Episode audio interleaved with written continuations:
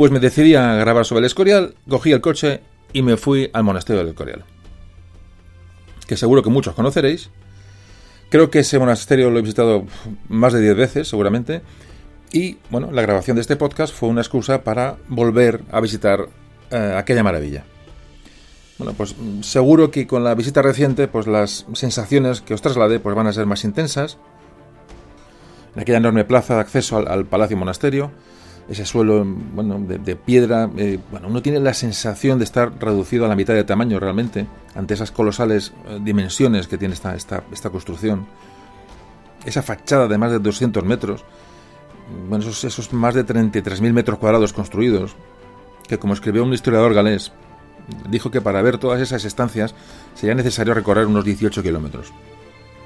San Lorenzo el Real del Escorial, su nombre correcto, considerado como una de las octavas maravillas del mundo, y que en 1984 la UNESCO lo declaró Patrimonio de la Humanidad.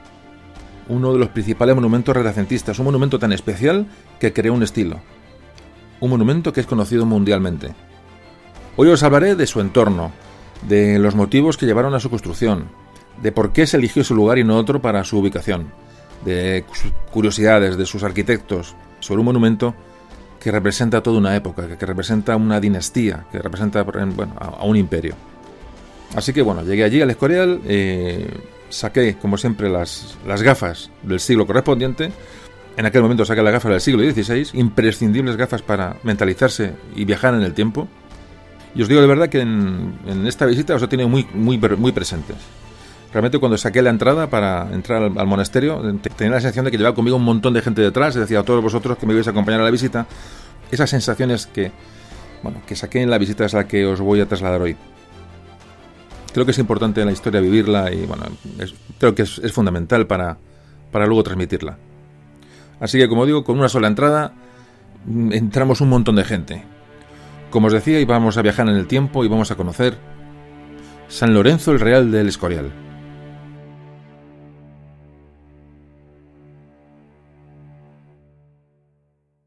Memorias de un tambor.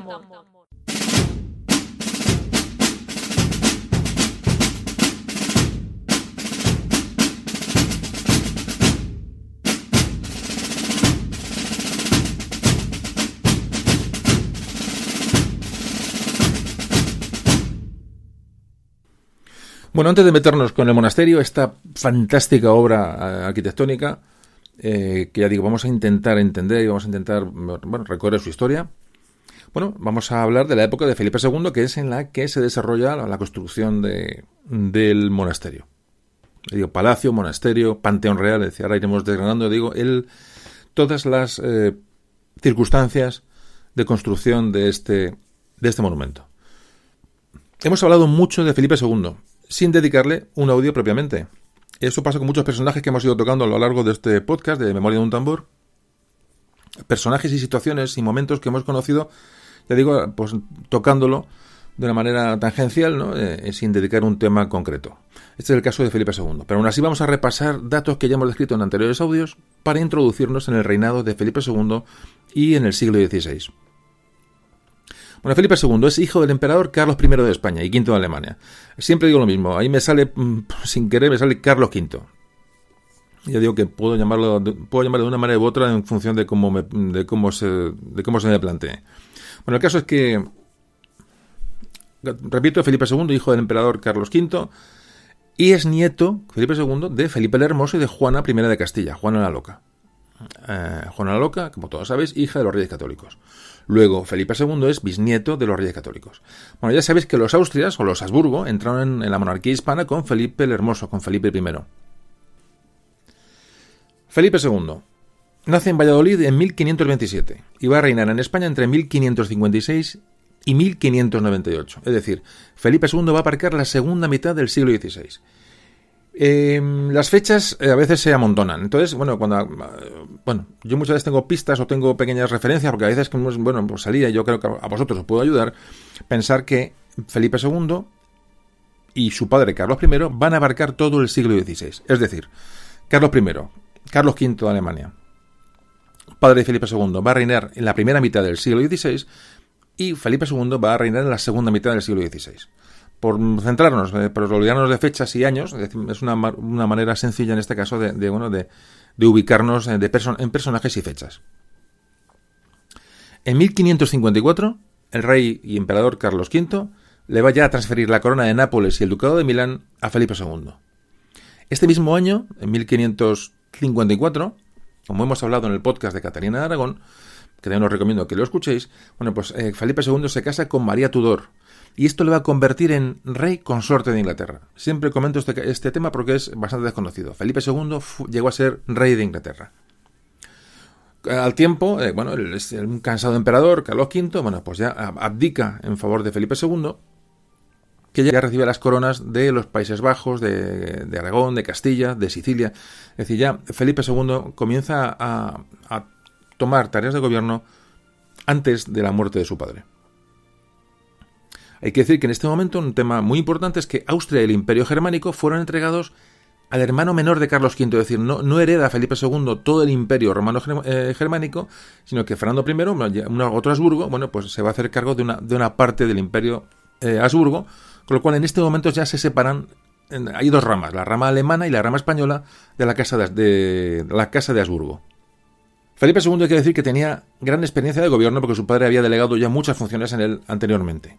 Felipe II modernizó la administración de la monarquía hispana y un tema importante y que tiene mucha relación con el tema que íbamos a tratar es que va a hacer fija, por fin, la corte en una ciudad eh, fija, es decir, va a dar la capitalidad a una ciudad que es Madrid, como podéis suponer.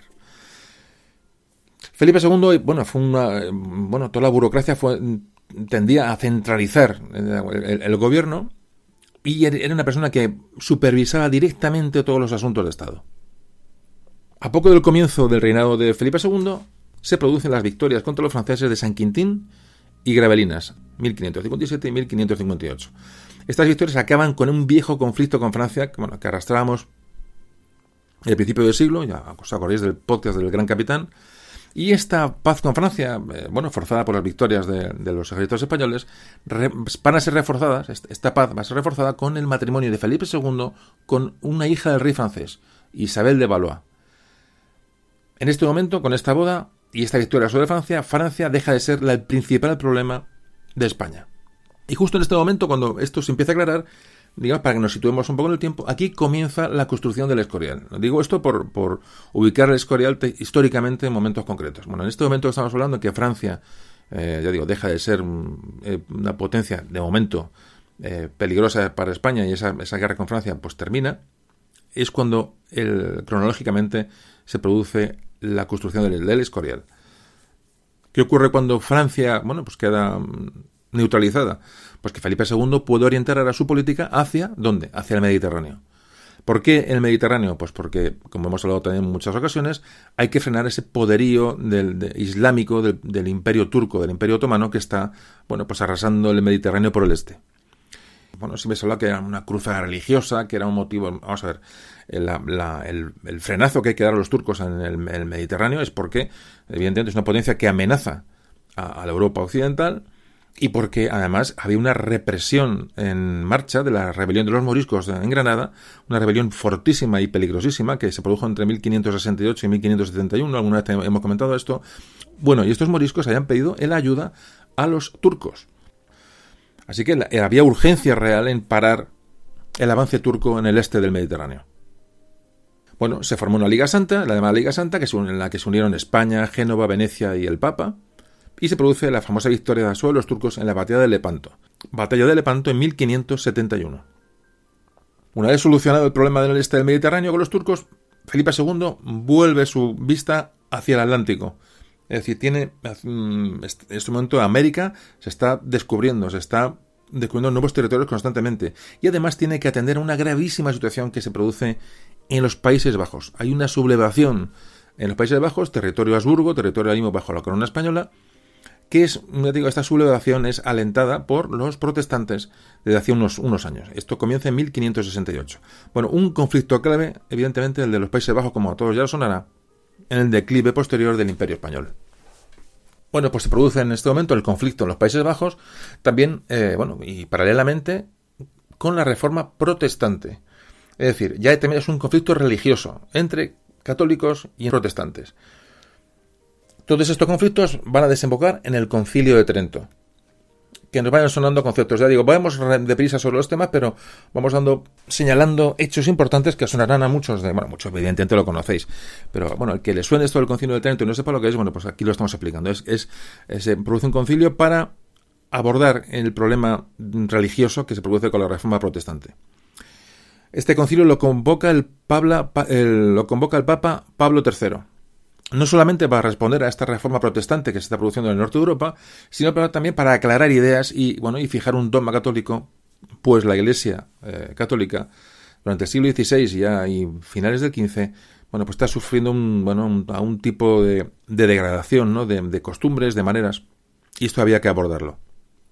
Bueno, este concilio se desarrolla entre 1545 y 1563. Fijaos, son muchísimos años de una forma discontinua. Es decir, no el concilio no está reunido constantemente, sino que, bueno, de una manera intermitente se van reuniendo. Bueno, aquí va a haber dos posturas enfrentadas claramente. Una que plantea el acuerdo con los protestantes y otra facción más intransigente, que es la que acabó por ganar. En este concilio se resuelven una serie de cuestiones y lo que va a aportar es una mayor unidad de doctrina a los católicos, va a haber una oposición, eh, bueno, una oposición fuerte contra las ideas protestantes. Así que el concilio de Trento supone la ruptura definitiva entre católicos y protestantes. Es muy importante este concepto. Va a influir en el Escorial, eh, bueno, en, cuanto que, fijaos qué casualidad, que cuando termina el concilio de, de Trento, prácticamente en el mismo año, en 1563, comienzan las obras del monasterio Palacio del Escorial.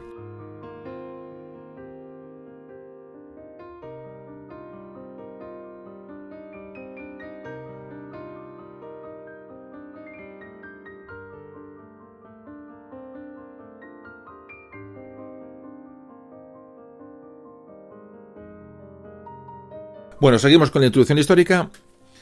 Como comentábamos, eh, bueno, al pasar el Sacro Imperio Germánico eh, a manos de Fernando, a otro Habsburgo, a Fernando, manos de Fernando I, España quedaba libre de responsabilidades imperiales en, la zona, digamos, alemana del Imperio Habsburgo. Entonces, bueno, va a prestar ya atención, se va a fijar eh, en el conflicto en los Países Bajos y en América. Aquí hay un, hecho clave en la historia de, de España y en la historia, digamos, de Europa.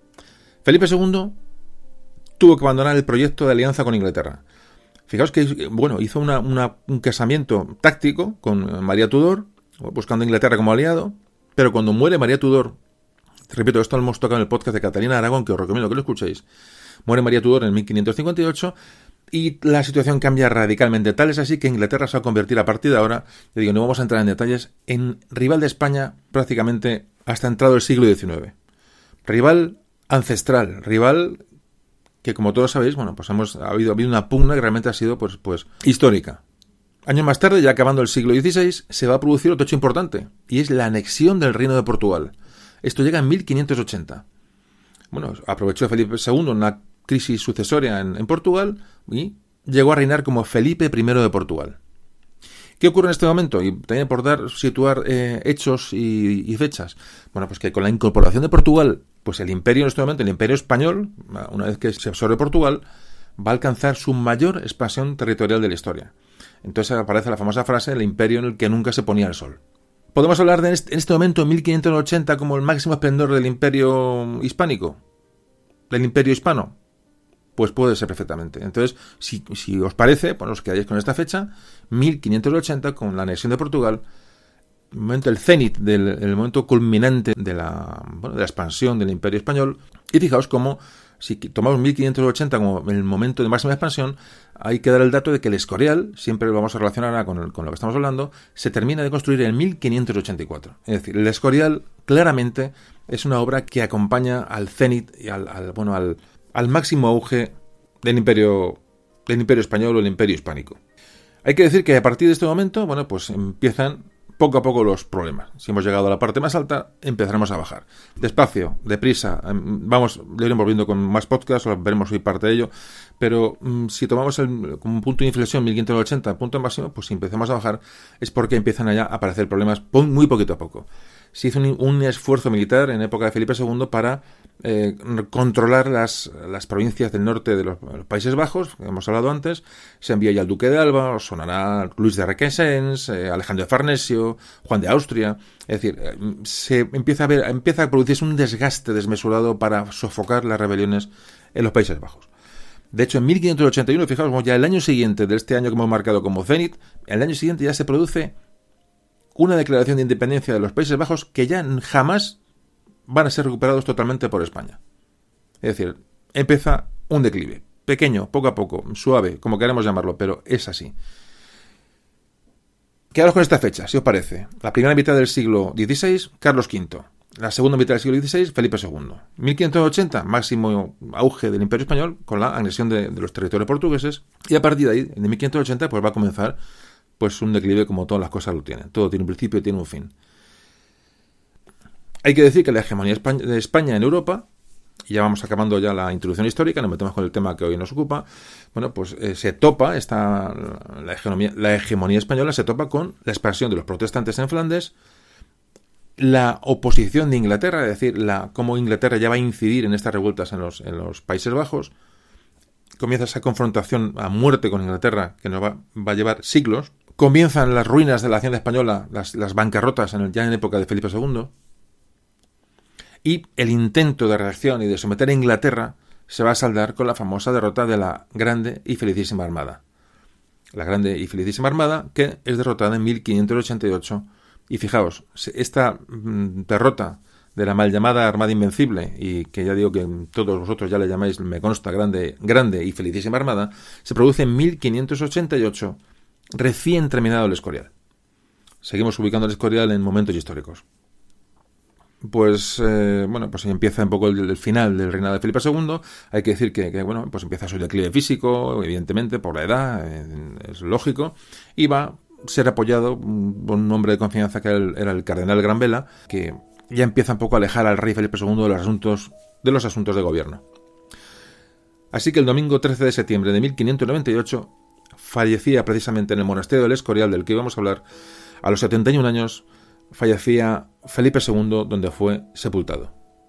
Como veis, Felipe II se apaga con el siglo XVI, muere prácticamente al final del siglo XVI, 1598, y con este fin del siglo, pues comienza el siglo XVII. ¿Cómo comienza el siglo XVII? Bueno, pues con Felipe III, después vendrá Felipe IV. Es decir, ya, ya hablamos desde el siglo XVII como un siglo, una, una clara, marcada decadencia o tendencia a la decadencia del imperio español. Por lo menos en lo que mm, se eh, refiere a Europa. Repito, ya cerramos la introducción histórica. Siglo XVI. Carlos V la primera mitad, Felipe II su hijo la segunda mitad. 1580, podemos tomarlo como cenit del Imperio Español con la anexión de Portugal. Y a siglo XVII, pues comienza el declive del Imperio Español con Felipe III y Felipe IV, de los que hablaremos en algún, algún día concretamente. Bueno, pues ya hemos terminado la introducción histórica y vamos a hablar del tema que nos ocupa, del tema que interesa, del tema que realmente, bueno, pues creo que va a ser muy interesante, que es el monasterio del Escorial.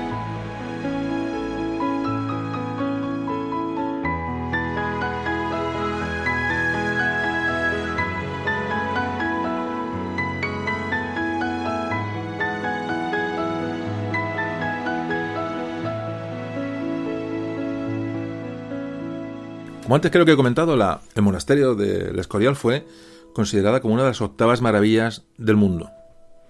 Este concepto de octava maravilla ha sido siempre utilizado para denominar pues, los diferentes monumentos o espacios naturales que se podrían comparar con las siete maravillas del mundo antiguo.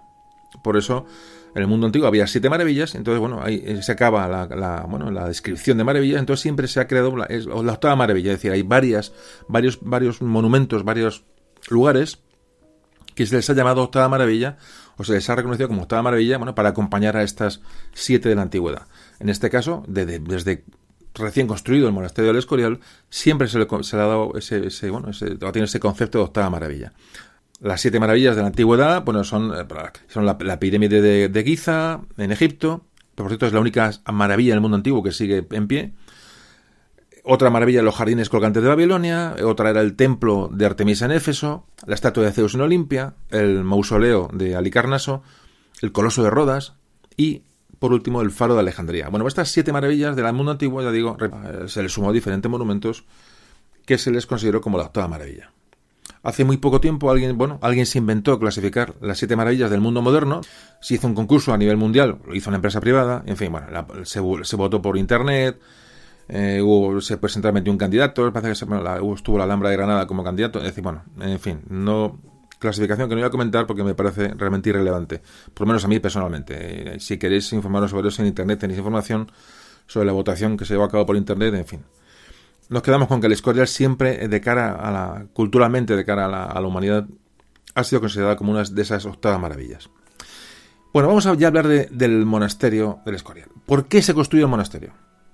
Muy importante. Vamos ya aquí a hablar de historia de España. es un tema del Escorial que va a tocar temas eh, eh, colaterales, adyacentes, para ayudarnos a entender el siglo XVI.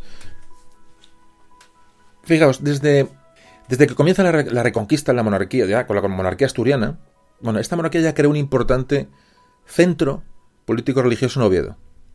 Fijaos como ya hasta finales de la Edad Media todos los palacios de los reyes, tanto castellanos como aragoneses, bueno, pues iban a estar centrados en monasterios. Siempre hay un monasterio relacionado con el palacio o la, eh, con la corte mm, tanto de Castilla como de Aragón. Por ejemplo, tenemos eh, el monasterio de Santa María la Real de Nájera, tenemos el monasterio de las Huelgas en Burgos, tenemos el monasterio de San Juan de la Peña en Huesca, tenemos el monasterio de Santas Creus, el monasterio de Poblet, que hemos hablado sobre todo en el podcast de monasterios. También os aconsejo que escucharéis el podcast de monasterios, nos va a ayudar también a entender este. Si no lo habéis escuchado, os lo recomiendo. Bueno, pues a comienzos de la Edad Moderna, con los reyes católicos, la dinastía de los Trastámara, eh, los reyes católicos concretamente, van a seguir ese modelo medieval con el monasterio de San Juan de los Reyes en Toledo. También el monasterio de Santo Tomás de Ávila, la Cartuja de Miraflores, eh, la Cartuja de Santa María del Paular.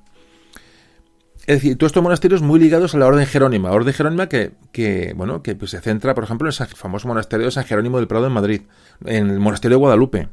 Y posteriormente, la Casa de Austria, los Habsburgo, van a centrarse también los monjes jerónimos como compañeros y van a construir otros monasterios palacios, por ejemplo, el de San Miguel de los Reyes en Valencia, el de San Jerónimo en Madrid, Yuste también, es un monasterio eh, jerónimo. Es decir, todos estos monasterios son antecedentes, ahora lo desarrollaremos un poquito, del Escorial, del monasterio del Escorial. ¿Qué ocurre? Cuando, bueno, hemos visto claro, digamos, esa relación entre monarquía, eh, corte y monasterios. Bien, bueno, pues Felipe II, cuando todavía es príncipe, es decir, cuando aún vive su padre, Carlos V, su padre aún reina, proyecta un sistema de una corte con varios centros de influencia, es decir, palacios, Em, satélites que van a rodear la capital fija en Madrid, que en este momento es, un concepto nuevo. Durante la, década, de los 50, siglo XVI, es decir, 1550, esto se empieza a forjar. Y, es, y en, cuando en 1561 Madrid es capital del imperio, es decir, se llama como capital fija, esta estructura de, pequeños eh, palacios rodeando un, gran palacio de la capital, que es Madrid, ya está prácticamente finalizada. Todo esto se produce con Felipe II.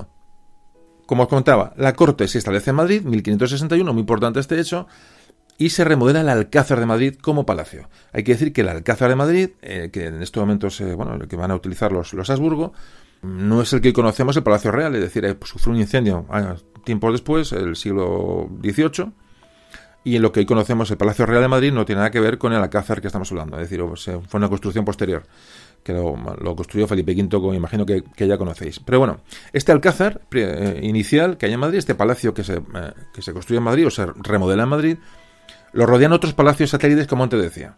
El Palacio de la Casa de Campo, el Palacio del Pardo, y más tarde ya aparece el Palacio de la Parada, el Palacio de la Zarzuela, el Palacio del Buen Retiro, es decir, os sonarán todos estos nombres. Bueno, pues esto se forja durante el periodo mm, siglo XVI eh, Austria, tanto Carlos V como Felipe II, más concretamente Felipe II. Esto en la zona de Madrid, en la zona de la capital. Pero en el área de Segovia, otra zona de mucha tradición, también, centro en Alcázar de Segovia, se construye el Palacio de Balsaín, muy importante, el Palacio de la Fuenfría. Más tarde se construye el Palacio de la Granja, el Palacio de Río Frío. Fijaos que esta red de palacios que a todos os suenan, es esta época cuando, cuando cuajan. En el Valle del Tajo, fijaos, se construye el Alcázar de Toledo, se hace palacio. El Palacio de Aranjuez se construye en este momento. Hay más palacios en la, en la ribera del Tajo, es decir, en todo el Valle del Tajo Fijaos qué ingente obra, qué ingente construcción. Bueno, pues estos sitios reales, llamados así, que eran satélites de, de, otros centros, como es el caso del Palacio Central de Madrid, bueno, serán lugares desde los que se va a dirigir la política de, la monarquía, pero van a ser especialmente lugares de esparcimiento, de descanso, de caza, en fin, como todos comprendemos y habéis visto, si todos habéis visto palacios, os habrán contado más de una vez. Felipe II va a dar gran importancia a la construcción y remodelación de esta red de palacios, de hecho, que va a seguir puntualmente, incluso, aunque esté fuera de España, hizo largos viajes, hizo, bueno, ya digo, fue rey consorte de Inglaterra. Es decir, Felipe II mm, estuvo en Flandes, eh, no estuvo siempre en la, en la península, y bueno, pues aunque estuviera de viaje, iba a estar mm, muy encima de la construcción, remodelación y desarrollo de estos palacios satélites se ocupa por cartas eh, con, los arquitectos buscando detalles y pidiendo detalles y dando órdenes de, de, detalles absolutamente increíbles ¿no? de, bueno, de modificaciones en los palacios. Por ejemplo, se va a ocupar de cómo que se acabe, el, termine las obras del, Palacio del Pardo, del Palacio de Balsaín, e inicia el Palacio de Anajuez y ya tiene en su cabeza la idea de un gran, de un gran monasterio. Aquí ya empieza un poco a engendrar esa, idea, ese proyecto de, una, obra magna que ahora vamos a desarrollar.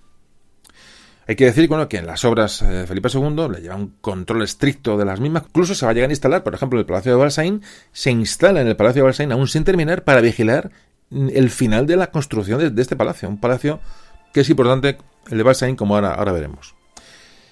Al mismo tiempo y paralelamente hay más palacios en construcción o remodelación, como es en esta época, cuando está en medio de, la obra el Palacio Balsaín, termina el proyecto del Palacio del Pardo. Y según acaba el Pardo, encarga a sus arquitectos el proyecto para el Palacio de Anajuez. ¿Qué ocurre? Bueno, todos estos sitios reales que ya se van creando con, fuerza en torno a la Corte de Madrid van a ir generando una costumbre que ya va a ser eh, bueno, mm, tomada para el resto de la, de, la, de la monarquía española, es decir, tanto Austria como Borbones, y que va a ser un sistema rotativo de estos palacios. Es decir, durante periodos de tiempo determinados, estos palacios van a ser residencia de la corte en un turno. Pero como antes comentaba, el gran palacio que Felipe II tenía en mente iba a ser San Lorenzo el Real del Escorial.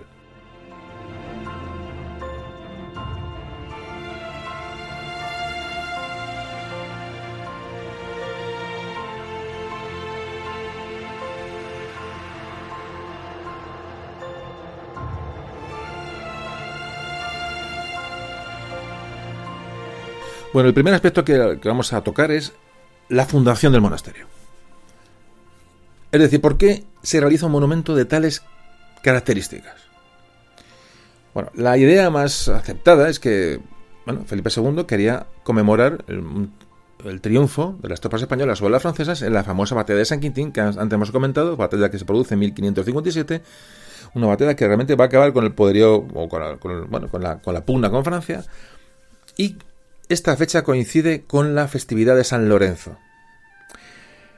Bueno, la primera referencia al respecto de este, de este hecho la hace el famoso Fray José de Sigüenza. Fray José de Sigüenza fue un, monje jerónimo que registró por escrito todos los fenómenos y situaciones y, bueno, y vicisitudes de la construcción del Escorial, como veremos ahora mismo.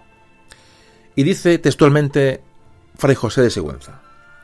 Ahora estamos ya, como dice bajando, viajando en el tiempo. Así, ¿qué opina una persona de la época sobre los motivos de la construcción del monasterio del Escorial? Y dice textualmente, fue esta la, hablando de la batalla de San Quintín, dice, fue esta la primera de las victorias que tuvo Felipe II y acertó por celestial acuerdo a ser en el día 10 de agosto. Fiesta del glorioso mártir San Lorenzo español, a quien desde su niñez tuvo este piadoso príncipe singular devoción. Bueno, aparte de la batalla de San Quintín que comenta este fraile, eh, bueno, no se puede olvidar que una de las funciones más importantes del edificio del monasterio va a ser que va a servir como un panteón real para los Habsburgo. Y pero en, concretamente, ya no solamente los Habsburgo, sino mm, concretamente para el padre de Felipe II, para Carlos V. Muy importante. Hay que tener en cuenta que la idea del Escorial nace muchos años antes. Para ser exactos, nace en 1554 cuando Carlos V redacta su testamento. Carlos V hizo su testamento cuatro años antes de morir. Entonces aquí ya se empieza a fraguar la construcción del Escorial como un panteón de esta dinastía de los Habsburgo. A pesar de que Carlos V quería ser entrenado en Granada, el Panteón Real estaba en Granada en ese momento, él quería que él y el cuerpo de su mujer estuviesen juntos. El cuerpo de la emperatriz Isabel, la esposa de Carlos V, su mujer ya había muerto y había sido enterrada en Granada. Él quiere estar enterrado con su mujer y quiere irse a Granada. Eso es un principio. Aquí hay dos teorías, dos posibilidades. Una, Felipe II, digamos, bueno, pues dejando a un lado estos deseos de, su padre, mm, lo que quiere es, para ensalzar propiamente a su padre, es decir, ensalzar más la figura de su padre, no como una rebeldía ni una, no, todo lo contrario, tiene en su mente la construcción de este gran edificio para que, bueno, fuera panteón de sus padres y también pudiera servir como panteón de los Habsburgo, de los Austrias en España.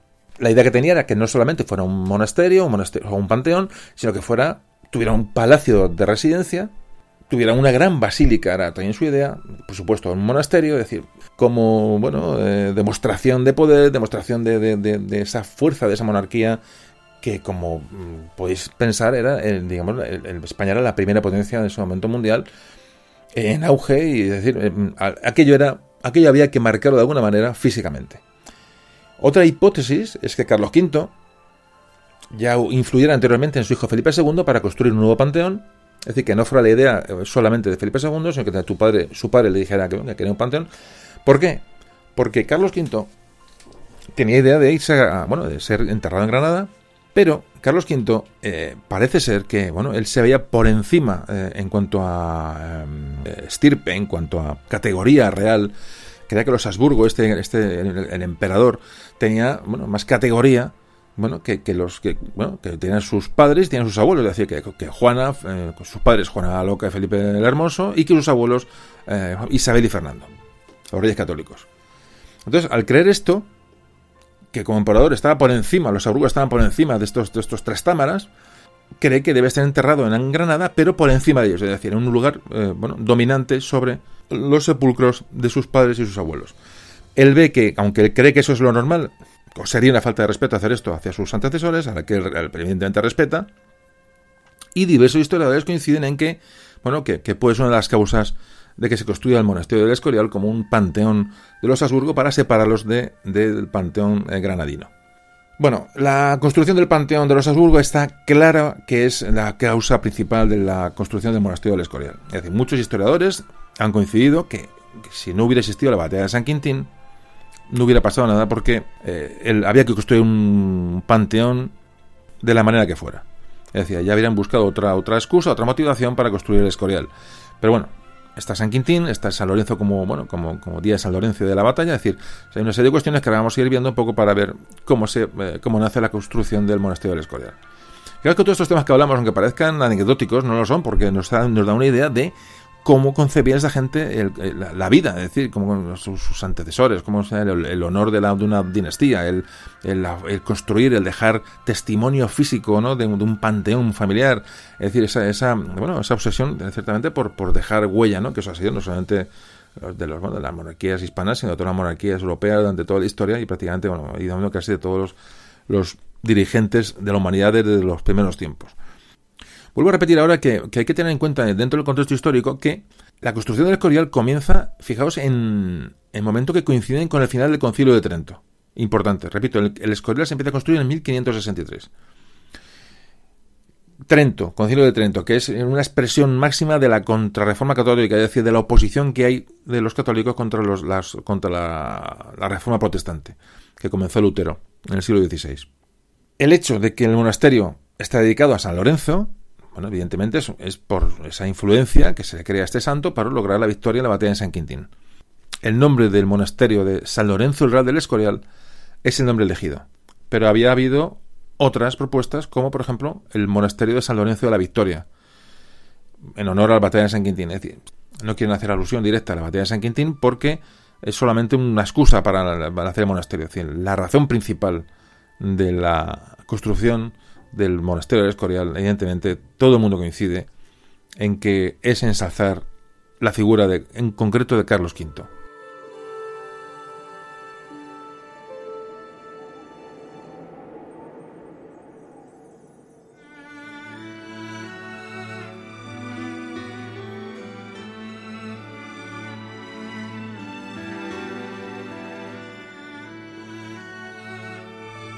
Bueno, pues ya está decidida la construcción de un gran panteón, de un gran monasterio, de una obra mmm, colosal para, bueno, para, para enaltecer a la, la, figura de los Habsburgo, la figura del rey Carlos V o Carlos I de España. Así que Felipe II se pone manos a la obra. ¿Y a quién le ofrece, bueno, los primeros proyectos? Porque esto hay que empezar a construirlo de alguna manera. Es decir, monasterio, como vimos en el programa de monasterios, es decir, no es una cosa cualquiera. Es decir, hay que organizarla y si hay una dependencia política de la política, de la monarquía con, con la religión, eh, evidente. Entonces, antes de empezar a construir el monasterio, él le ofrece la construcción de, estos, de este monasterio, como era, como era obligatorio, a una orden monástica. En este caso, la orden de San Jerónimo, los monjes jerónimos. Monjes que, como antes hemos comentado, vienen sirviendo a la monarquía desde los reyes católicos en otros monasterios palacios, como Yuste, Guadalupe, el monasterio de San Jerónimo de Madrid. Y ya Felipe II, desde sus primeros años, había tenido una, una gran devoción sobre esta orden de San Jerónimo, es decir, no es, no es casual.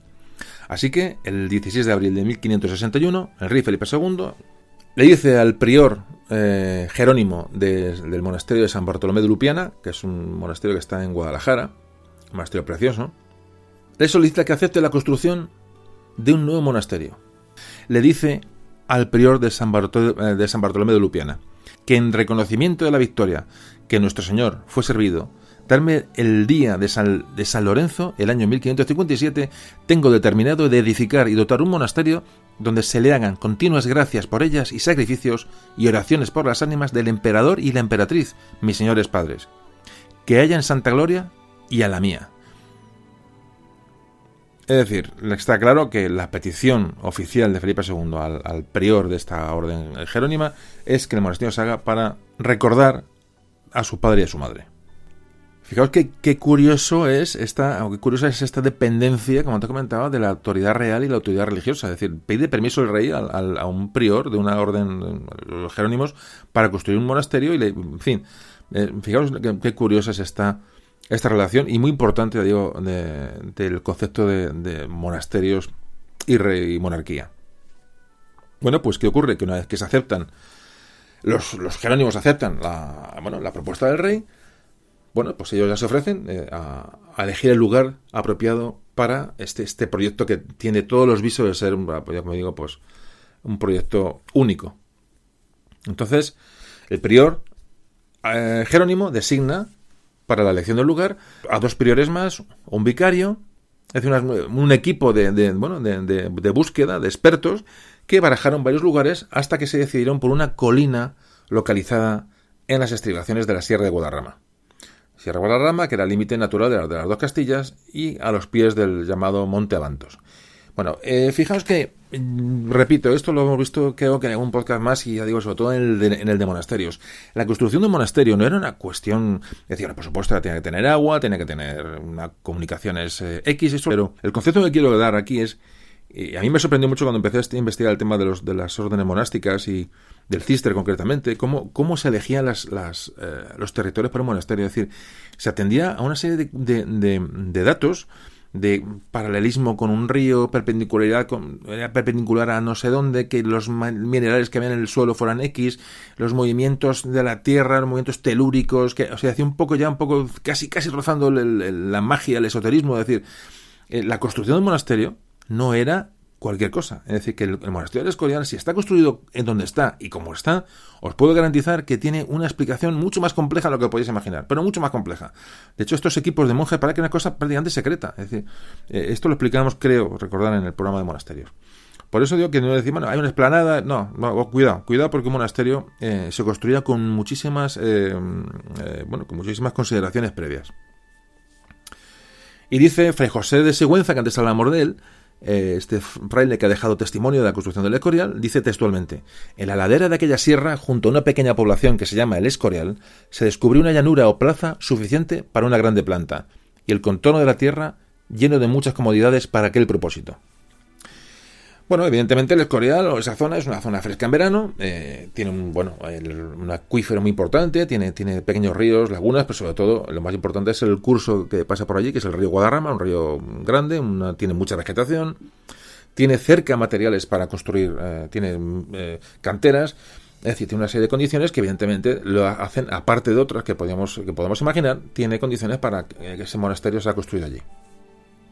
Además, siempre se habla que el terreno del Monte del Escorial siempre, bueno, esta, esta localización está en el, casi en el centro geográfico de la península ibérica, es decir, eh, significa un poco ese centro del imperio español, es decir, tiene un simbolismo mayor de lo que también podamos eh, entender hoy. Fijaos que además lo curioso es que al rey eh, Felipe II hubo ahí unas dudas porque realmente él un poco pujó o, indujo a que se eligiera otro lugar para la construcción del monasterio. A él le gustaba el sitio de, Guisando, el pueblo de Guisando, donde los pactos famosos de, de que, bueno, de época de Isabel I de Castilla, donde hablaremos un día de Isabel I de Castilla. Tengo muchas ganas de meterme con Isabel la Católica. Eh, donde en Guisando pasa la Semana Santa el rey Felipe II, entonces estaba un poco, bueno, estaba muy, muy enamorado de aquel lugar, pero al final cede o bueno, admite que sea el Escorial, eh, que era una aldea prácticamente, la zona del Escorial, donde se va a construir este gran, este gran proyecto. Así que una vez elegido, escogido la ubicación del lugar, van a comenzar las obras del monasterio del Escorial.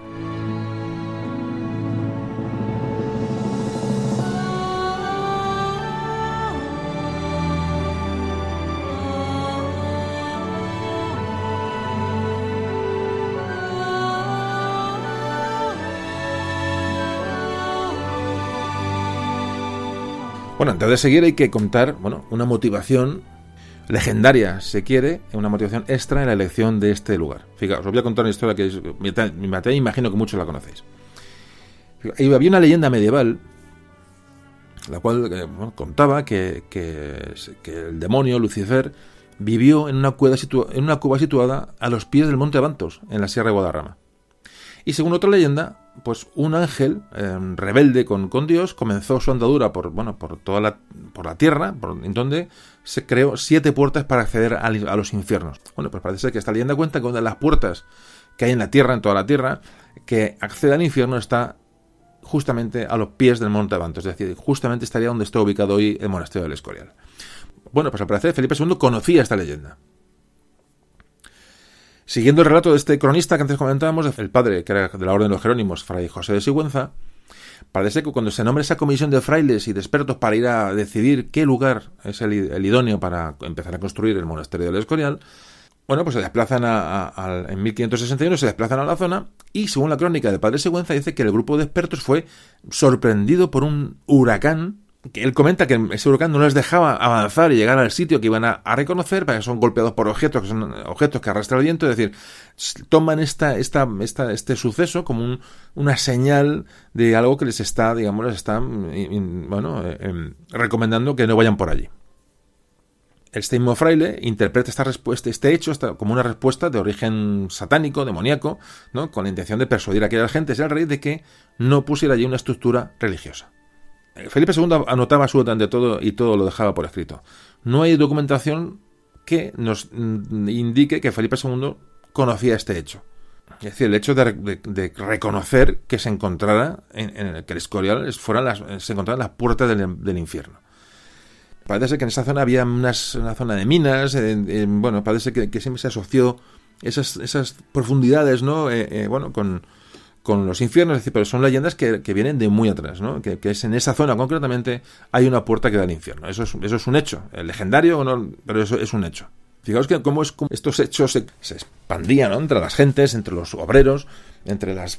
Eh, lógicamente, fijaos si hoy se le presta atención, imaginaos en el siglo XVI.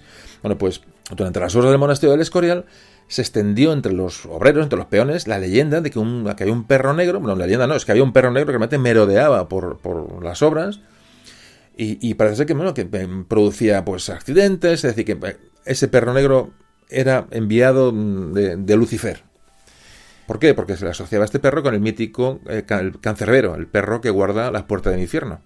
Así que el personal de la obra pues empezó a temerse lo peor. Al final, ¿qué pasó? Pues que hubo que poner remedio a esta situación porque la cosa empezó a ir de madre y el perro lo capturan y se ordena oficialmente que se le ahorque al perro en una de las torres del monasterio y allí estuvo meses ahorcado el, perro. los obreros vieran que era un perro bueno, real y no era un perro eh, salido de, las tinieblas, se le ahorca y se le deja visible para que la gente vea y, bueno, y deje de temer ¿no? la, la, circunstancia. En fin, es una leyenda muy conocida, que la cuento porque bueno, la forma parte de la historia, sí forma parte de, para entender lo que aquella gente, pensaba, ¿no? El infierno, los miedos, las, las, las creencias, las magias. Es decir, vivimos en el siglo XVI, ya digo, es que estamos en el siglo XVI, es que no hay, no hay otra.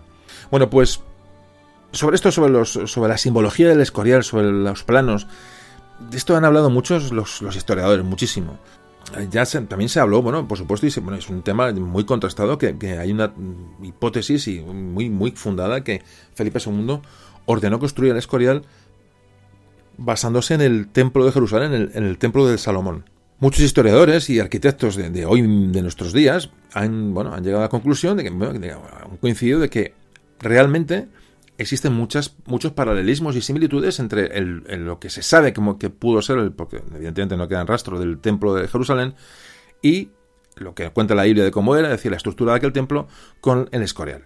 Eso es un hecho claro. Bueno, y hay, quien ha ido más, más allá, es decir, ya un poco haciéndonos referencia, haciendo referencia a esta leyenda que os he contado antes, la leyenda de la puerta del infierno.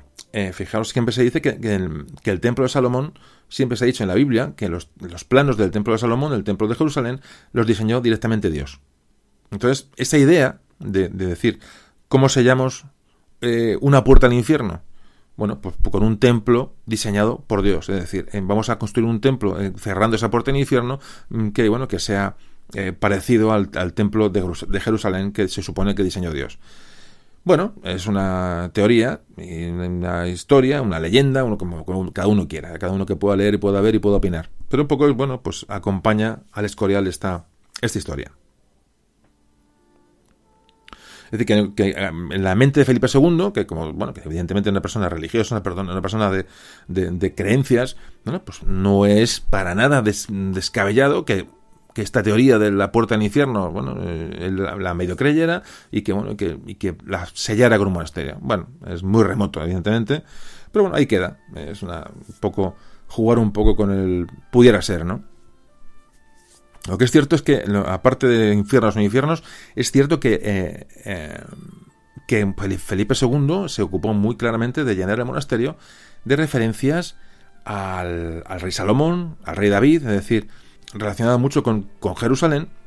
Y bueno, ahí os dejo los datos y ya digo, ya cada uno pues puede opinar, leer lo que quiera.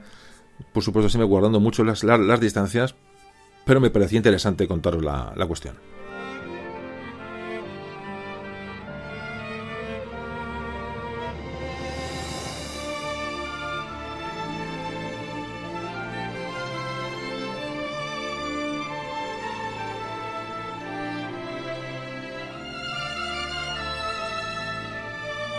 Bueno, pues tenemos ya una motivación para hacer el monasterio, tenemos eh, la ubicación del monasterio. ¿Y qué falta? Pues los arquitectos, es decir, quién va a llevar a cabo la construcción del Escorial. Después de todo esto que hemos hablado, vamos a ponerlos, vamos a ponernos manos a la obra. Bueno, los arquitectos que eh, voy, a nombrarlos porque creo que es interesante, por lo menos dejar su nombre este, aquí en el aire, es decir, los arquitectos que llevaron a cabo este programa general de, Felipe II de renovación o de construcción de palacios en todos los lugares del centro, la península, es decir, como antes hemos comentado, palacios satélites de Madrid, de la zona de Segovia. Bueno, los, encargados de hacer esto van a ser, y los nombro, porque creo que por lo menos merecen ser nombrados, Alonso de Covarrubias, Luis de Vega, Francisco de Villalpando, Gaspar de Vega, Juan Bautista de Toledo y Juan de Herrera. Bueno, los dos, los dos últimos, Juan Bautista de Toledo y Juan de Herrera, son los dos que va a ser, van a ser nombrados para construir concretamente el Escorial. Evidentemente, en el Escorial se van a, superponer un, bueno, varios símbolos, eso es obvio, es decir, tanto la victoria de San Quintín, como que va a ser un palacio real, un palacio de residencia, como lo que hemos dicho antes, cómo, va a evocar el templo de Salomón, también es importante. Luego no hay que perder de vista que va a ser un panteón real en honor a su padre o a la dinastía, da igual, que también va a ser un monasterio, es decir, tiene tanta carga simbólica, tantas vías abiertas, ¿no? La construcción de esta, de esta gran obra, que va a influir evidentemente en, la, bueno, en, la, variedad, ¿no? En la variedad de símbolos. Digamos como el clasicismo, que es el, veamos la corriente artística que en ese momento bueno, eh, puede afectar a, en la construcción del, Escorial, se introduce lentamente en la arquitectura española a lo largo del siglo XVI, del que estamos hablando. Se está produciendo en España una arquitectura renacentista, pero es diferente a la que se mm, desarrolla en Italia. Vamos a hablar esto un poco por encima porque realmente al no tener imágenes, o sea, decir, un podcast de, de, arte o es muy complicado. Eh, muchas veces me quiero meter con podcast de, y sí, es difícil, es difícil porque se cuenta un cuadro, una obra artística, una, un edificio, una escultura, es decir, es muy complicado, ¿no? Con la palabra. La literatura sí se puede hacer, hemos hablado con el Quijote, hemos hablado de Quevedo, es decir, con la literatura se puede leer, se puede analizar, pero físicamente un edificio, una escultura, una pintura es muy difícil de analizarla eh, con la palabra, muy difícil. Entonces, por eso pasamos un poquito por encima de todos estos aspectos artísticos. Bueno, em, volviendo al tema que nos ocupa, en esta época, digamos, los aspectos decorativos, la belleza decorativa va a dar paso al aprovechamiento, a la racionalización de los espacios de una manera mucho más lógica. Es decir, hacen una construcción arquitectónica que lo que ahora mismo nos, ocupa va a hacer que, bueno, que, la construcción sea homogénea, es decir, que las partes de esa construcción tengan que ver con un todo, con un todo que, las haga lógicas. Los dos arquitectos de los que vamos a hablar ahora mismo brevemente, eh, Juan Bautista de Toledo y Juan de Herrera, es muy interesante analizar que ambos arquitectos estuvieron vinculados con Carlos V, el padre de Felipe II. Vinculados de una forma bastante personal. Es decir, Juan Bautista de Toledo, el primer arquitecto, fue llamado por Carlos V a, Nápoles y luego, a propuesta del mismo emperador, fue llamado a Madrid en 1559. Es decir, y luego Juan de Herrera también permaneció, fue guardia personal, perteneció a la guardia personal de Carlos V en el monasterio de Ayuste hasta su muerte. Es Felipe II el que manda la construcción del monasterio, pero como influencias grandes de su padre Carlos V en multitud de datos que vamos, que vamos abordando poco a poco. Los dos arquitectos que van a ser los artífices de la construcción del monasterio del Escorial tuvieron una gran relación con Carlos V, no solamente con, con Felipe II. Muy importante este dato. El primer arquitecto, Juan Bautista de Toledo, bueno, pues como su nombre indica, nació en Toledo hacia el año 1515. Bueno, eh, estuvo en Italia en 1539, persona muy estudiosa, arquitectura, dibujo, evidentemente. Fijaos que es importante este dato. El, Papa Pablo III le nombra en 1546 arquitecto adjunto de las obras de la Basílica de San Pedro del Vaticano. Fijaos qué importante, el Papa nombra a Juan Bautista de Toledo, un personaje bastante desconocido, o muy desconocido, este arquitecto, repito, le nombra arquitecto adjunto a las obras de la Basílica de San Pedro del Vaticano. Bueno, ¿y con quién os pensáis que colaboró Juan Bautista de Toledo? Pues nada más y nada menos que con el mismísimo Miguel Ángel. Es decir, Juan Bautista de Toledo fue la persona de confianza y tuvo una estrecha amistad con el Miguel Ángel, con esos, esos, esos maestros ¿no? del, del, del Renacimiento y muy importante, muy importante y muy, ya no importante, sino llamativo. Es decir, fijaos qué personajes, de qué personajes estamos hablando. Bueno, pues este Juan Bautista de Toledo es, luego es trasladado a, Nápoles, llamado por el virrey, eh, por Pedro Álvarez de Toledo, bueno, para que le va a trabajar 10 años. Bueno, en, Nápoles, en, bueno, las obras de Juan Bautista de Toledo en Nápoles son espectaculares. Entre ellos, pues, la más, bueno, bueno, puede llamar atención es la, la, reconstrucción del, de, de Castelnuovo, la fortaleza de San Telmo, hace calles en Nápoles, iglesias, es decir, no podemos pararnos a detallar, pero la obra de este hombre, de Juan Bautista de Toledo, es, enorme en Nápoles. ¿Qué ocurre? Felipe II ya le conoce previamente y sabe que puede ser la persona con mayor formación para la ejecución de ese gran plan que él tiene, que va a, cristalizar en el Escorial. Así que en 1559, justamente cuatro años antes de comenzar las obras del eh, Escorial, ya se adelanta y le nombra arquitecto real. Juan Bautista se va a instalar en Madrid en 1560, va ya a comenzar la, realización del Palacio de Aranjuez, simultáneamente las obras de remodelación del Alcázar de Madrid, es decir, del Palacio Central de la monarquía de los, de Habsburgo, y también del Alcázar de Toledo. Fijaos qué obras, de qué obras estamos hablando. También participa en, las obras del monasterio de, de San Jerónimo en Madrid y participa en la fachada del monasterio de las Descalzas Reales, también en Madrid lugar que también recomiendo que visitéis si podéis. Pero a pesar de todo este barullo de obras, que fijaros, cuando digo barullo, fijaros que es, que es, porque realmente el Palacio de Aranjuez, el Palacio, bueno, el, Alcázar, las Descalzas, el, el, Alcázar de Toledo, es decir, fijaros en lo que se mete este Juan Bautista de Toledo. No, pero la ocupación real y la mayor desde que llega a ser arquitecto real es ya la planificación y redacción de los dibujos, de las maquetas, de los planos del monasterio del Escorial. Bueno, es lo que realmente le ocupa el tiempo y en 1562 ya eh, presenta los primeros planos, lo que se conoce como traza universal.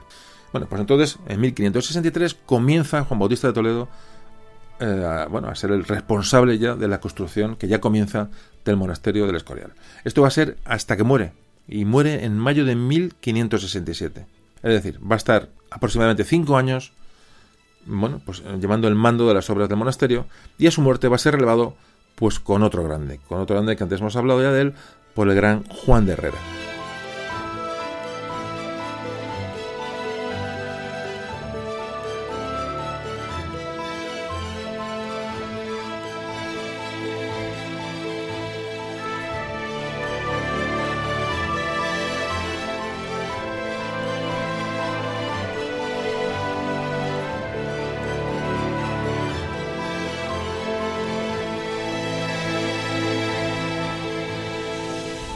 Juan de Herrera.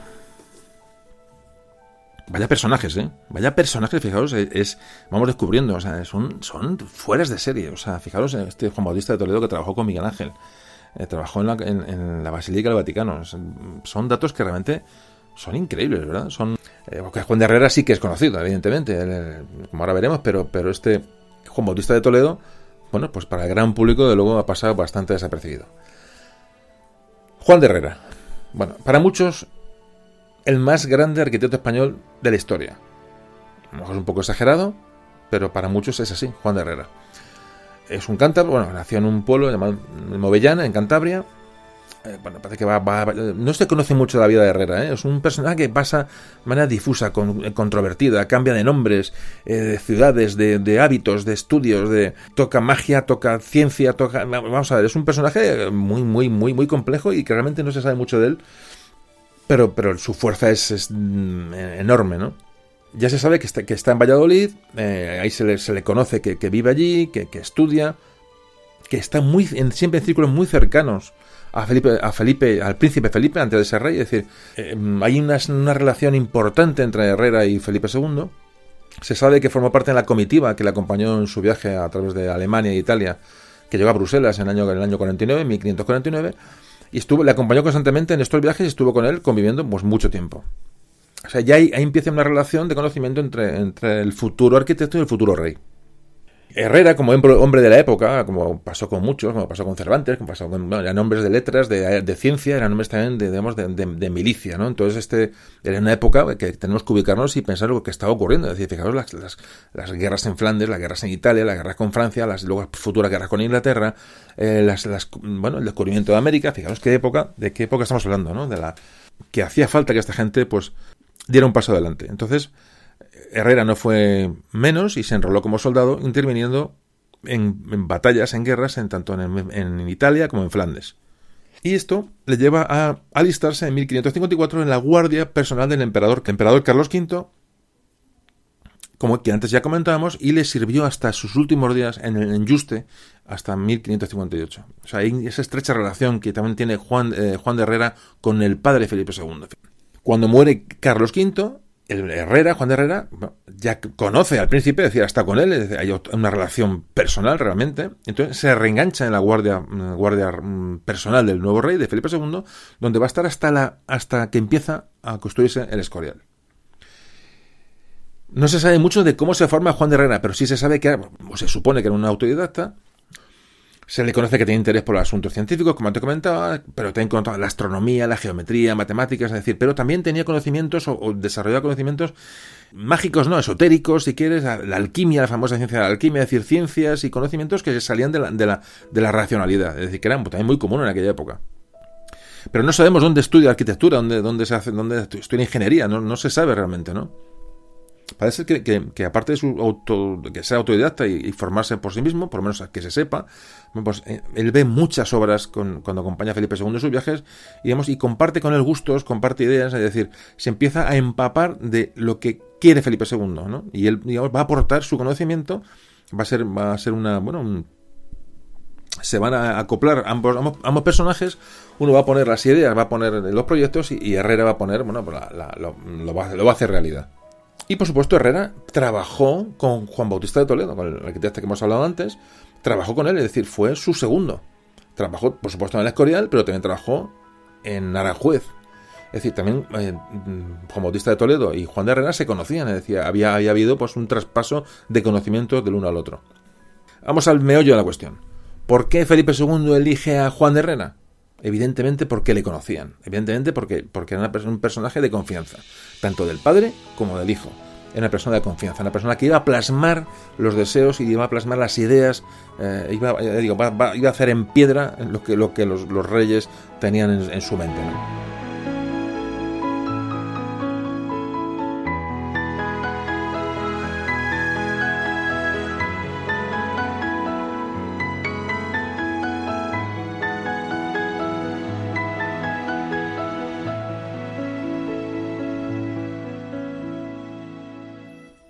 Bueno, pues ya digo, como muere Juan Bautista de Toledo y entonces ha nombrado Juan de Herrera como eh, continuador de la obra. y, repito, trabajó con él, es decir, trabajaron codo con codo. Ambos arquitectos, pero eh, sobre todo eh, Juan, Bautista de Toledo, mm, la innovación que parece ser que introduce en, el desarrollo de las obras es cómo separa, digamos, los proyectos que se hacen, digamos, en gabinete, en, estudios, de luego de la dirección de la obra. Es decir, no mezclan, es decir, se proyecta todo en gabinete, se proyecta todo en en un estudio y luego se lleva a cabo en la obra. Es decir, se dan los proyectos a cuadrillas, a, es decir, se reparte el trabajo de una manera lógica y de una manera que, que, sea, que sea efectiva. Fijaos, ya Herrera llega un momento, a mitad de construcción del Escorial, ya la, amistad con el rey es, es, clara, ya, ya, podemos hablar de amistad. Es decir, eh, de hecho, escribe para el rey, que era su amigo personal, vamos a llamarlo así, un tratado de mecánica elemental para el rey, exclusivamente para él. Herrera es un experto en ingeniería militar también, en, hidráulica.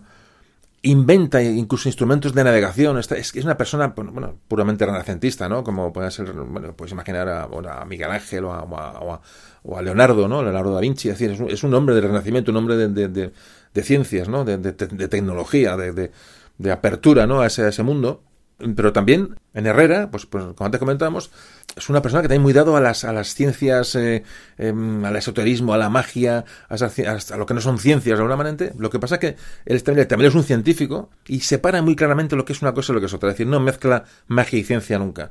Es una persona que sabe muy bien lo que hace y sabe muy bien hacia dónde va. ¿Qué ocurre? Que comparte con Felipe II la manera de construir el Escorial. Es decir, Herrera es la, la mano de Felipe II en la obra del Escorial está todo muy organizado, muy estructurado, no, no, es inflexible entre el cambio de horarios, inflexible ante el cambio de materiales, inflexible ante todo, es decir, la obra está planificada y se va a llevar a cabo tal y como se ha planificado, es decir, no hay cambios posibles. O sea, Felipe II eso se lo marca claramente y hay una rigidez en el trabajo tan grande que realmente eso es lo que hace probablemente que, el, monasterio avance. Y luego, por supuesto, esta clara sintonía con Felipe II es, que es, es vital para que esto que estamos hablando ocurra. Es que fijaos que llamarse en aquella época amigo de Felipe II, es que ser amigo de Felipe II en el siglo XVI es como, yo qué sé, eh, eh, eh, es como en el siglo XX ser amigo de, Chuck Norris. Bueno, ya hablando en serio, es que os queréis o sea, ¿cómo se puede ser amigo del, monarca más potente de la tierra, del gran Felipe II? Por eso, repito, podemos entender cómo esto avanza al ritmo que avanza. Es muy, muy, muy importante. Mm, años más tarde, Herrera va a dirigir la Academia de Matemáticas de Madrid, pero es que la Academia de Matemáticas de Madrid la funda el rey por propia iniciativa, es decir, Felipe II funda la academia para que la dirija Herrera, Juan de Herrera. Qué interesante es esto, ¿verdad? Y como ya, eh, bueno, la Academia de Matemáticas eh, de Madrid, bueno, es ciencia pura y bueno, como Herrera como arquitecto, pues también es artista, es decir, como ella empieza a, en este caso con un Juan de Herrera, mm, a, darse la mano el arte y la ciencia. Qué, importante es este personaje y sobre todo el apoyo que tiene de, Felipe II, que probablemente sin ese apoyo y sin esa eh, connivencia, Juan de Herrera probablemente no hubiera sido absolutamente nadie, seguramente.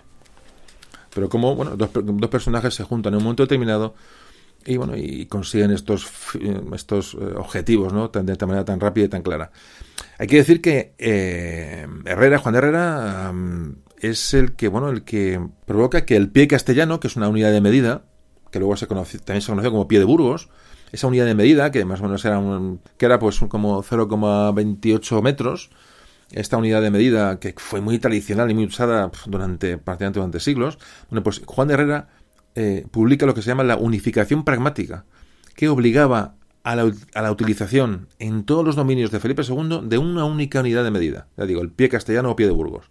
Esto lo elabora Herrera, evidentemente, con el apoyo del rey, obviamente.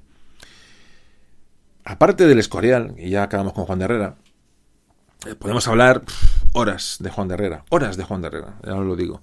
Pero bueno, aparte del Escorial, que es bueno, que es su obra más, más conocida, construye una de las fachadas de la Alcázar de Toledo, construye el Ayuntamiento de Toledo, el Archivo de Simancas, el Palacio de Juez, eh, o si no lo construye, eh, planifica, el Puente de Segovia de Madrid, también es Juan de Herrera, la Lonja de Sevilla, el claustro de la Catedral de Cuenca. Es decir, mm, es un sinfín de obras. Eh, luego acompaña a Felipe II luego en los viajes a Portugal y en Portugal, que era ya territorio de la monarquía española, bueno, pues proyecta muchísimas construcciones. Es decir, eh, posteriormente luego ya proyectará también la iglesia de Santa María de la Alhambra. Va a proyectar la Catedral de Valladolid, la Casa de Moneda de Segovia, la Plaza de Zocodover de Toledo, la Plaza Mayor de Madrid. Fijaros que estamos hablando de Juan de Herrera, siglo XVI. Qué importante es este, este, personaje y qué importante es su relación con Felipe II. ¿Qué ocurre? El tiempo pasa y en el Escorial, en 1594, aunque ya estaba finalizado el Escorial, es decir, el Escorial se finalizó en, 21 años aproximadamente, pero luego estuvo otros serie de años con retoques, con eh, ampliaciones, es decir, lo que es una obra viva, ¿no? Bueno, pues cuando ya acabó el Escorial, evidentemente, eh, aunque, aunque seguía Juan de Herrera en el Escorial como arquitecto, pero ya digo, retocando y avanzando, eh, bueno, pues les he sustituido por Francisco de Mora, por pura cuestión de edad. Porque el 15 de enero de 1597 Juan de Herrera va a fallecer en Madrid, en su casa de Madrid.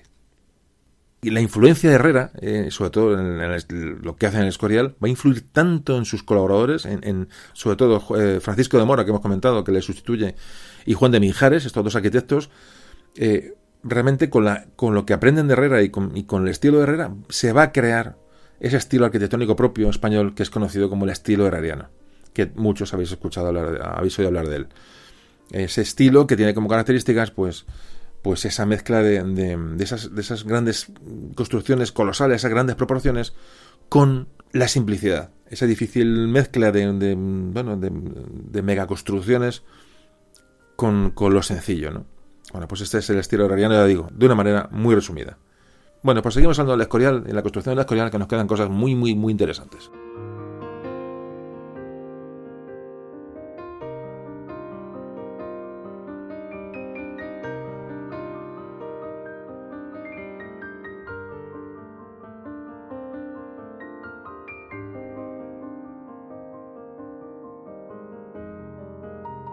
Hemos visto, decíamos, las motivaciones de la construcción, hemos visto la elección del lugar, hemos visto, hemos hablado de los arquitectos y hemos hablado ya de la construcción del Escorial. Vamos a ver detalles, pinceladas si queréis, de la construcción del Escorial. El 23 de abril de 1563 se coloca la primera piedra del monasterio palacio del Escorial.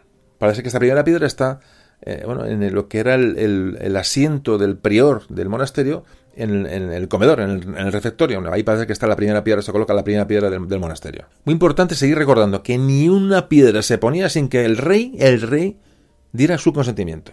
Evidentemente, con la confianza que tienen sus arquitectos, vale, bien, delegaba, pero el rey eh, revisaba y comprobaba los procesos de construcción de cada lienzo, de cada pared, tanto es así que en la familia real de Felipe II se instala en el palacio del Escorial en, junio de 1571, cuando las obras finalizaron en 1584. Es decir, se instalan, como hicieron en, otros palacios, como ahora, veremos, para comprobar todo esto. Evidentemente, Felipe II era el, artífice de, de, esta, de, esta, de este control. lleva a toda su familia a, ese palacio prácticamente sin, acabar de construir para para controlar el desarrollo de las obras. Bueno, eh, las medidas del Escorial, todos sabéis lo que es el Escorial, me imagino, eh, lo podemos ver en, bueno, lo habéis visto en mil sitios. Las medidas, los datos del Escorial, pues tampoco, tampoco son significativas, simplemente con su imagen nos podemos hacer una idea de esa, de esa, de esa, de lo colosal, ¿no? de, la, construcción, de lo, de lo grandioso. En los primeros planos habla este padre Sigüenza, que tan importante es, ¿no? Para las crónicas de la construcción del monasterio dice que las, las, eh, el rectángulo donde se construye el, monasterio son de 735 por 580 pies castellanos, la famosa medida, es decir, tiene unos 205 por 162 metros. Dice que la altura más alta de, respecto al, suelo es de 95 metros. Y aquí llama ya, bueno, la atención la orientación del, monasterio, la orientación del, del, edificio, de la construcción.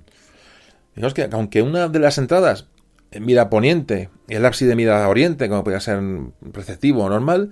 Sin embargo, no mira exactamente. Es decir, el monasterio está girado, es decir, está, está girado 16 grados. Es una cosa muy, muy, muy, muy curiosa. De hecho, si veis, por ejemplo, en Internet, entráis en, el, los mapas de Internet, es decir, las vistas de satélite, ¿no? De las imágenes cenitales de, un, de, que se ve el monasterio, y os vais a fijar cómo el monasterio está, está, está girado, decir, ni está orientado al norte, ni al este, ni al oeste, es decir, tiene un pequeño giro.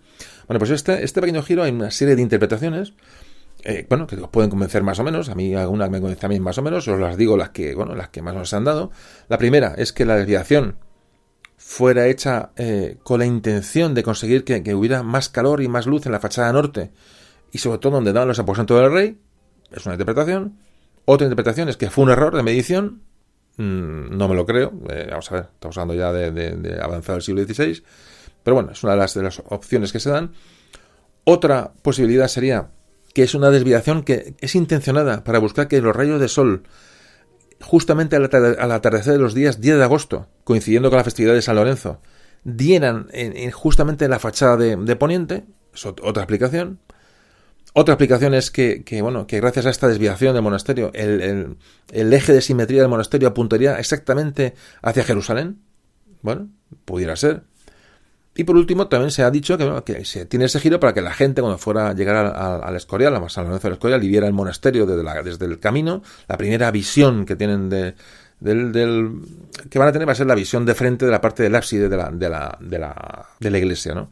Bueno, esas son las, las razones que se dan. Pero realmente, el hecho cierto, el hecho cierto es que el monasterio está girado. Tiene, tiene 16 grados de, de, giro con respecto al eje norte-sur. Bueno, pues eso es así. Una, curiosidad, o puede ser casual, no, de luego casualidad no es. Algún motivo tiene. Ya cada uno, pues que piense lo que quiera o que descubra o investigue lo que quiera. Pero es un, es un dato que es bastante, bastante llamativo. Se ha hablado alguna vez de, bueno, y lo he leído muchas veces, yo, sobre todo lo he leído cuando, era, cuando era pequeño, desde los colegios, ¿no? Los libros de texto de los colegios, pues la idea que la, que la planta del Escorial este, imitaba una, a la parrilla en la que fue martirizado San Lorenzo. Es una teoría bastante, bastante peregrina se habla en cuanto a la construcción del Escorial de, esa sensación de, de, que se le quiere dar de, eternidad ¿no? a esa obra, ¿no? de que ese cómo está mm, formado, cómo se está construido como si fuera una gran fortaleza, ese, ese el, granito, el hecho de usar granito, que se extrajo, por cierto, de las de canteras muy, muy cercanas, en el pueblo de Alpedrete, Becerril, el, mismo Escorial, en, en Zarzalejo, es decir, pueblo alrededor, tenían canteras de las cuales eh, se sacaba el granito para construir el monasterio. Bueno, pues esta construcción realmente lo que, lo que da una sensación de fuerza y de, ser indestructible. Realmente, ya digo que estaba eh, hace nada, hace, viendo, viendo el Escorial para grabar el podcast, y realmente es impresionante, ¿no? La, ya digo, muchos lo, lo, conoceréis, pero yo creo que uno no se cansa de visitar ese lugar, ¿no? del simbolismo, de la... Es un lugar con muchísima fuerza, es un lugar, ya digo, con, con poco con poco adorno, ¿no? Y poca gracia, pero realmente es impresionante. Bueno, pues todo esto no es casual, es decir, el monasterio tiene eh, todos los historiadores y todos los eh, analistas de, bueno, de, esta época coinciden en que no es casual, es decir, la sensación de robustez tiene mucho que ver con esa robustez del imperio, esa robustez de la, de la, de estirpe de los Habsburgo, es decir, se le quiere dar esa, esa, impresión de ser indestructible a, este, a este monasterio, que, repito, va a ser Panteón, Panteón de Reyes.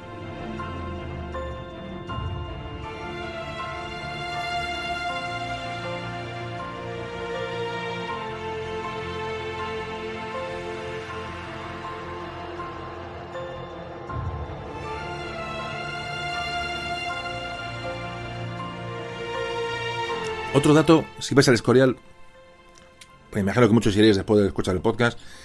Eh, si no ahora pronto, el año que viene, me da igual, o dentro de cinco años, me da igual. Lo que quiero es que meteros un poco el gusanillo ¿no? de la visita. Bueno, los, tejados, los tejados de pizarra. Los tejados de pizarra con dos vertientes. Bueno, pues este, este material es, digamos, es una de las, obsesiones de Felipe II. Es decir, quiere que los, los, los tejados del monasterio sean de pizarra, a imitación de lo que él conoce en Flandes. ¿Cómo le quiere dar esa fuerza a los, a los tejados de Felipe II con, con, la, con la pizarra? Luego, ya digo, hablando también de construcción y temas que se nos pueden escapar, porque realmente es muy difícil explicarlos y, y, plasmarlos, en un, ya digo, hablándolo. Como en Escorial hay, una, hay un... ¿Cómo se ve el, simbolismo de la figura del cubo, de la figura cúbica. Juan de Herrera tiene un tratado del cubo, es decir, de, la figura del cubo. Entonces, en este tratado, Herrera explica todas las propiedades del cubo, es decir, tanto las propiedades matemáticas, lógicas, incluso mágicas de esta figura geométrica. Fijaos como Herrera como alterna con magia y ciencia muchas veces. Bueno, pues para Herrera, para Juan de Herrera, es una figura perfecta el cubo, es la, figura perfecta, eh, porque dice que contiene todas las operaciones matemáticas posibles. Y dice que, eh, que el cubo tiene, encierra en sí mismo todos los aspectos de la realidad. Esto lo dice Herrera textualmente. Fijaos qué concepción tan, tan, bueno, tan, tan compleja, ¿no? De, bueno, pues del arte, de la ciencia. Es decir, estamos hablando de, personajes muy por encima de la media de su época, evidentemente. Volviendo un poco al, origen del templo de Salomón en cuanto al diseño del Escorial, bueno, pues hasta qué punto se, se basó exactamente en esto, pues, pues, no lo sabremos, no lo sabremos porque no ha quedado documentación al respecto, pero bueno, hay visos de que tiene, de que, de que pudo haber algo de esto. De hecho, ya digo, las, estatuas de David y Salomón están a la entrada de la basílica y digamos, las flanquean, pero ahí realmente, bueno, el, mejor el, significado tampoco es mm, estrictamente imitación del templo de Salomón, sino que son personajes, bueno, que representan ciertas cuestiones. Por ejemplo, eh, eh, se habla de que que tanto David como Salomón representan simultáneamente, digamos, al guerrero eh, Carlos V y al prudente Felipe II. Evidentemente, como todos sabéis, a Felipe II se le conocía como el rey prudente. Son analogías o paralelismos entre estos personajes y los, y los reyes eh, austrias. También aparecen muchos frescos de Salomón en el centro de las bóvedas, sobre todo de la, de la biblioteca y, algunas celdas del, del monasterio si hay una idea de evocar al templo del templo de Salomón en el Escorial, que puede ser real, bueno, pero no es, no es tan importante, decir, no, es la causa fundacional del monasterio, es decir, no se, no se construye el Escorial para imitar al templo del, rey Salomón, es lo que, a lo que quiero llegar. Otra cosa es que una vez que se pone en marcha el, el, monasterio, evidentemente, evidentemente, como construcción de un panteón de los Habsburgo, parece ser que eso está fuera de toda duda, luego aparece una serie de simbolismos y, bueno, y, temas creativos, ¿no? que pueden aparecer de manera colateral, como es este parecido eh, al templo de Jerusalén. Luego está, por supuesto, la estatua de Salomón en el centro de la portada de la iglesia, que la podéis ver si ya digo, vais a, tenéis que ir a la Escorial a ver todo esto, ¿no? Es que eh, Felipe II era, era, un, bueno, era un auténtico estudioso y, seguidor del Antiguo Testamento. Hay una cosa clara. Vamos a ver, Felipe II era una persona lo suficientemente estricta con la cabeza mm, mm, eh, sobre los hombros y fría y, vamos y tontería las justas y frivolidad de las justas como para admitir que en la tumba de su padre que era la, la clave de aquella construcción hubiera simbología extraña eh, simbología sin base. Eso es una obviedad. Una persona que, que acudía a la obra a ver cómo se ponía la, última la última piedra de cada, de cada muro no iba a consentir que en el Escorial hubiera bueno, una, una duda sobre, ¿no? sobre la motivación de, de, ciertos temas ¿no? de religiosos, de construcción. Luego, por supuesto, ni os cuento, claro lo que podéis escuchar del Escorial, todas las connotaciones mágicas, ocultistas y esotéricas y prácticamente hasta de extraterrestres. ¿eh? Eh, ojo que hemos hablado de esa leyenda del infierno, que es una leyenda muy bonita, una leyenda que, que, había en aquella época y, hay que conocerla porque para conocer la posible motivación de construcción del monasterio, es decir, esto hay que saberlo, pero ya otra cosa es que ahora, hoy día, escucháis, se pone a escuchar cuestiones sobre el monasterio del Escorial que realmente son absolutamente increíbles. se le buscan explicaciones Em, ya digo, de, mm, del más allá a cosas que no tienen, que tienen una, explicación mucho más, mucho más sencilla. Vamos a centrarnos en que el monasterio de Escorial tiene una serie de, de causas de construcción muy claras y, y, se mezclan a veces entre ellas, pero la clave, la clave es la construcción del panteón, del panteón real.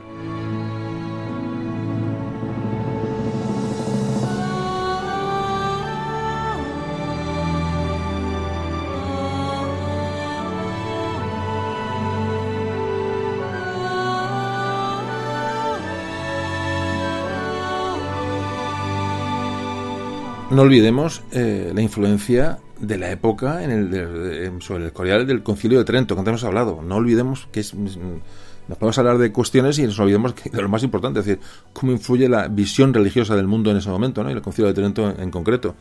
Eh, cómo también el, el, diseño del Escorial puede verse la influencia de la orden. Claro, decimos, vamos a ver, es un monasterio.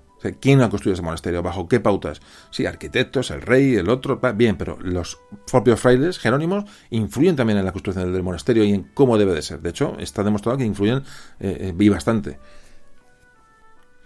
Tiene otros temas un poco de la construcción, pues comentar, bueno, curiosidades, como por ejemplo, como eh, Juan de Herrera, bueno, impone un nuevo sistema de, de labrado de los sillares, de, los, de las piedras en las canteras, es decir, quiere que se labren en la propia cantera. Bueno, esto supone un ganador de tiempo, este sistema de trabajo, lo que pasa es que, que, que exige, bueno, mucha organización, porque decir, van a llegar las piedras de la cantera y van a ir a un lugar concreto, es decir, está todo planificado para que esa piedra que llega de la cantera vaya a tal sitio en concreto. Eh, me imagino que, bueno, numerada o a un tipo de, de reseña, pues iba a tal sitio. Fijaos qué, control de la obra y qué, organización. Lo que pasa es que tuvo problemas eh, Herrera, Juan de Herrera, con los, con los canteros, con los, con los maestros canteros de la, de la época, y tuvo que cambiarlos tuvo, o sea, tuvo que mandar, porque no estaban de acuerdo los, maestros de canteros en hacer aquello que, decía Herrera, y tuvo, tuvo que sustituir a los que había por, por otros. De hecho, bueno, a su gran discípulo, a Juan de, Juan de Minjares, le nombró único aparejador del Escorial a causa de esto, porque era un hombre, un hombre de su confianza y confiaba y creía en lo que estaban haciendo. Es cierto que, del edificio que planifica el primer arquitecto, Juan Bautista de Toledo, eh, a lo que luego se construye, los cambios son grandísimos. Es decir, de los primeros planos a cómo queda realmente el Escorial, cuando, cuando ejerce su influencia Juan de Herrera, son bastante diferentes. Otro dato, Juan de Herrera construye el templo y se basa en, en la planta del Vaticano. Juan de Herrera también da más consistencia al edificio. Esto también es cuestión, es cosa de Juan de Herrera y me imagino que de Felipe II, a, los dos a la vez. Bueno, lo que da es un, para dar una imagen mucho más eh, grande, fuerte del edificio, lo que hace es quitar torres quitar escalones, es decir, esa imagen casi de semifortaleza, eso también se lo da Herrera poco a poco. Al final, fijaos como, como las, lo que conoce Felipe II durante su, juventud, digamos, su época de príncipe, al final influye en el escorial, es decir, se plasma en el escorial. Por ejemplo, esa planta rectangular, claramente rectangular, con cuatro torres a las esquinas, que era, bueno, eso es puramente mm, de los alcázares castellanos de toda la vida. Como en la basílica y en las portadas es, una arquitectura claramente mm, de origen italiano o de influencia italiana. Como los tejados que antes comentábamos, eh, de pizarra, eran claramente de origen flamenco, es decir, donde, lo que él ha conocido, es decir, todos esos tejados, los tejados con pizarra los, ha conocido en Flandes y está enamorado de ese tipo de, construcción, tanto de, los, de, los, eh, de, los, de la pizarra como de chimeneas, de guardillas, es decir, algo que en España es prácticamente desconocido, sobre todo la pizarra. Al final lo que nos podemos quedar es que mm, con todo esto que estamos hablando, lo digo de manera bastante general, lo importante es que el, el monasterio se, se construye en tan solo 21 años. Esta impresionante obra para ser construida en el siglo XVI con todos los problemas que conllevaba, con los problemas de financiación, que ahora veremos, con un sinfín de, de cambios de arquitecto, muertes. Eh, mm, ojo, que estamos hablando de que mientras se construye el Escorial se producen todos estos hechos históricos que hemos hablado antes. Es decir, todas estas batallas eh, con los turcos, con los ingleses, con los franceses en América, en Flandes, con. Es decir, mientras se construye el Escorial, es una época de tal mm, movimiento y tal importancia a nivel histórico, diría que, que universal, que, que, que pensar que se construyen solo en 21 años es un auténtico récord, un auténtico récord.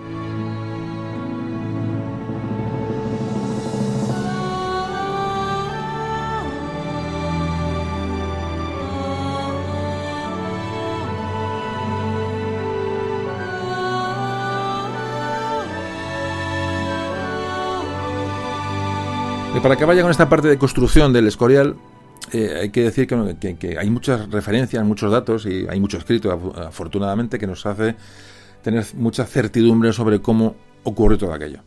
En el archivo de Simancas, en el archivo general de Simancas, eh, bueno, hay un documento que se llama Arquitectura y Máquinas, que lo escribió un tal Juan de Herrera, me imagino que ya, os sonará. Entonces en este libro se describe mm, cómo eran las grúas, cómo estaban construidas las grúas que se emplearon en el monasterio del Escorial mediante este manual sabemos mucho, pero es que luego en el año 1578 el famoso José el fray José de Sigüenza, que hemos hablado ya muchas veces de él, este fraile que va a, contarnos cómo se construyó el monasterio, dice textualmente. Fijaos qué interesante para imaginaros un poco cómo era la construcción de, de aquel monasterio y con esto acabamos este punto.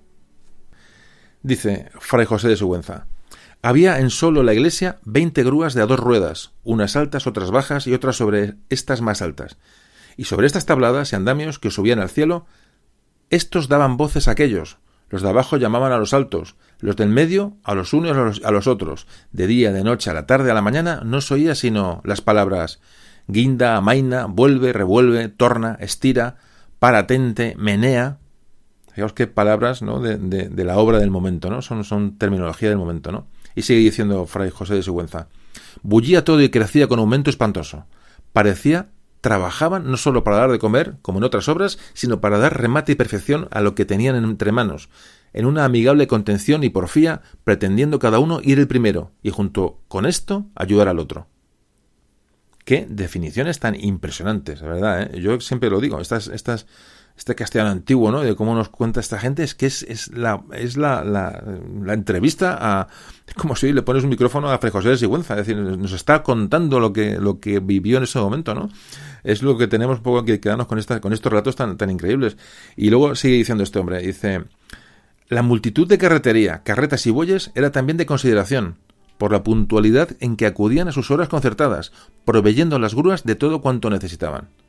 Fijaos como ya aquí ya denota la organización mm, casi mm, extrema ¿no? de que, Felipe II tiene sobre la obra y con él Juan de Herrera. Es decir, cómo, cómo, cómo este José II se da cuenta de la puntualidad. Fijaos qué concepto, la puntualidad en, el siglo XVI. A mí me parece realmente, realmente increíble, ¿no? Pues, pues esto explica por qué el Escorial llega a donde llega y cómo se construye tan pronto. Eso es, es obvio, ¿no?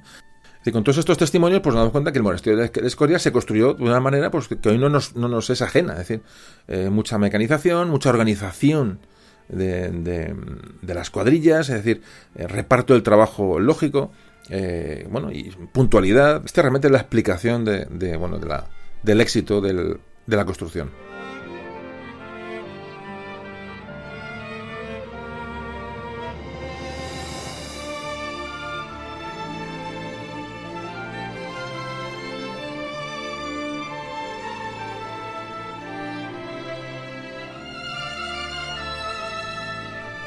Bueno, y antes de, de ya vamos encaminándonos hacia el, último tercio del, audio. Uno de los audios que más me, están gustando de verdad, de, porque no sé, una cosa que uno vive y que, presencia y que visita y puede lo tiene ahí para visitarlo cuando quiera, pues realmente todos estos eh, temas históricos que lo que estamos digamos, adornando o estamos aportando son tangibles, uno puede ir allí y verlo, puede, además hay mucha información escrita sobre la construcción del monasterio tenemos muchos datos sobre, sobre esta época. Entonces, lo hace todo más sencillo, lo hace todo mucho más, más comprensible. Y repito, lo diré 600 veces más, hay que ir a ver el Escorial. Eh, pero bueno, vamos a seguir con el tema. Y ya digo, ya vamos encaminando, antes de hablar un poco de la visita en sí, de hablar de lo que vamos a ver, si vamos allí, lo que vamos a encontrar y explicar un poco una serie de curiosidades, vamos a acabar un poco sobre la arquitectura del, Escorial y, cómo, eh, mm, sobre la construcción. Vamos a un poco a rematar este tema anterior. Eh, el Escorial al final, digamos, es lo que es, es una mezcla de, de, bueno, de estilos, eh, italiano y flamenco, con la tradición castellana de construcción, eh, digamos, peninsular. Entonces, toda esta mezcla va a, acabar siendo una, bueno, una arquitectura realmente con unas características propias que va a ser, bueno, enlazada, va a ser atribuida, va a ser eh, relacionada, mejor dicho, con, los, con los austrias. Bueno, hay una costumbre de construcción en, ya en, otros eh, palacios españoles, en las que las habitaciones de la reina y la del rey están, eh, digamos, en, separadas. Cada una tiene sus jardines privados. Esto es, esto es constante ¿no? en, en los palacios españoles. Tanto en Aranjuez como en, el Pardo, en Basaín. Por ejemplo, en Basaín, en Basaín la, la, escalera principal, es muy importante la escalera principal, de extrema importancia en la construcción de un palacio. Eh, también lo que se puede ver en Escorial, esto se puede percibir, percibir en cualquier construcción palaciega de, la época. Fijaos que este, este tipo de escalera tan importante de los palacios, la escalera principal, va a dar lugar a la llamada escalera imperial. Entonces, esta, esta, escalera imperial se va, se va a tomar como referencia en todo el mundo. En todo el mundo. Esto que hace realmente lo que lleva a cabo tanto Juan de Herrera como, como Juan Bautista de Toledo. En general, todos los arquitectos de esta época eh, españoles como, em, otro dato, como para construir esos tejados de pizarra, de bordillas, de chimeneas, tan raros aquí, decir que eran prácticamente desconocidos, cómo se contrata a especialistas flamencos, es decir, cuando decimos de flamencos no es del extranjero, es que los flamencos, flamencos, Flandes era, era de, la monarquía hispánica, es decir, era, era un territorio de Felipe II, cuando decimos que traen de Flandes, no es que eran, realmente era, un súbdito de la, de la monarquía hispana más, ¿no? Bueno, pues se traen gentes especializadas, pizarreros, eh, carpinteros, es decir, todos estos técnicos se traen desde allí para construir primero el Palacio de Balsaín, que va a ser donde se van a hacer las pruebas de, que luego se reflejarán eh, definitivamente en el, Escorial. Tenemos gran información sobre la construcción del Escorial. Se sabe cómo se eligió el lugar, se sabe cómo se hizo el proyecto, se sabe eh, cómo se construyó, se sabe todo sobre el Escorial. Esa es una, es una gran ventaja que tenemos. Sobre todo la ayuda, por supuesto, de las crónicas de Fray José de Sigüenza, y otros frailes que escribieron sobre la construcción del Escorial, que cómo nos aportan información absolutamente imprescindible. Es decir, cómo el Escorial pues confluye en una serie de personas y técnicas que van a hacer de esta obra pues algo, algo inigualable. Yo creo que es absolutamente inigualable, sobre todo, y sobre todo si conocemos estos datos. Si sabemos cómo se hizo el Escorial y sabemos cómo era la época. Y, y aparte de ver aquella maravilla, saber los porqués de aquello. Creo que es fundamental.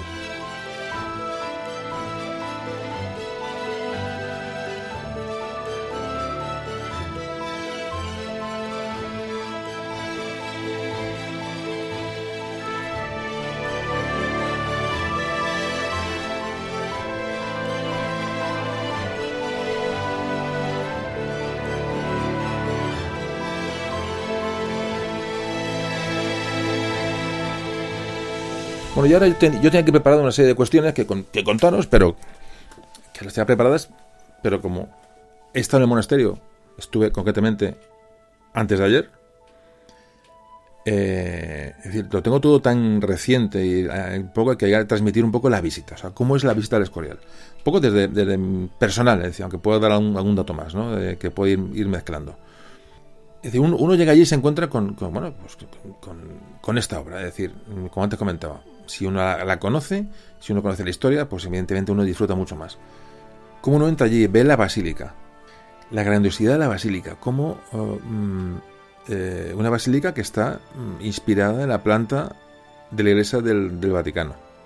Esos patios, esa tremenda austeridad, que realmente es que no es como definir esos grandes bloques de piedra, esa, esa simplicidad y a la vez grandiosidad. Es que realmente es uno en el Escorial uno se siente pequeño. Yo siempre comento que, y lo digo, es que para uno que está reducido, es decir, una persona es todo tan grande, las proporciones son tan grandes de todo, y que, realmente uno se siente pequeño en el Escorial, ¿no? Entre esa obra y uno se imagina cómo se puede construir aquello en el siglo XVI.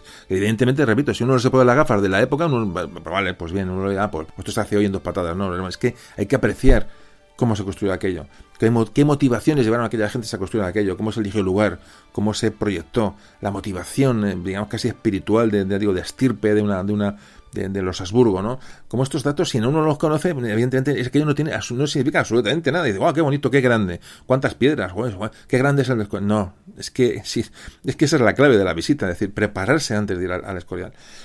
Mm, uno entra allí, ve la basílica, es espectacular, sobre todo, ya digo, además esta visita tuve la suerte de estar absolutamente, bueno, casi prácticamente solo, no había turismo ni nada, es decir, una tarde del mes de enero, ya casi que cierran pronto, allí no había nadie, y estar solo allí ya tiene, bueno, tiene encima un sentido mucho más, mucho más especial, ¿no?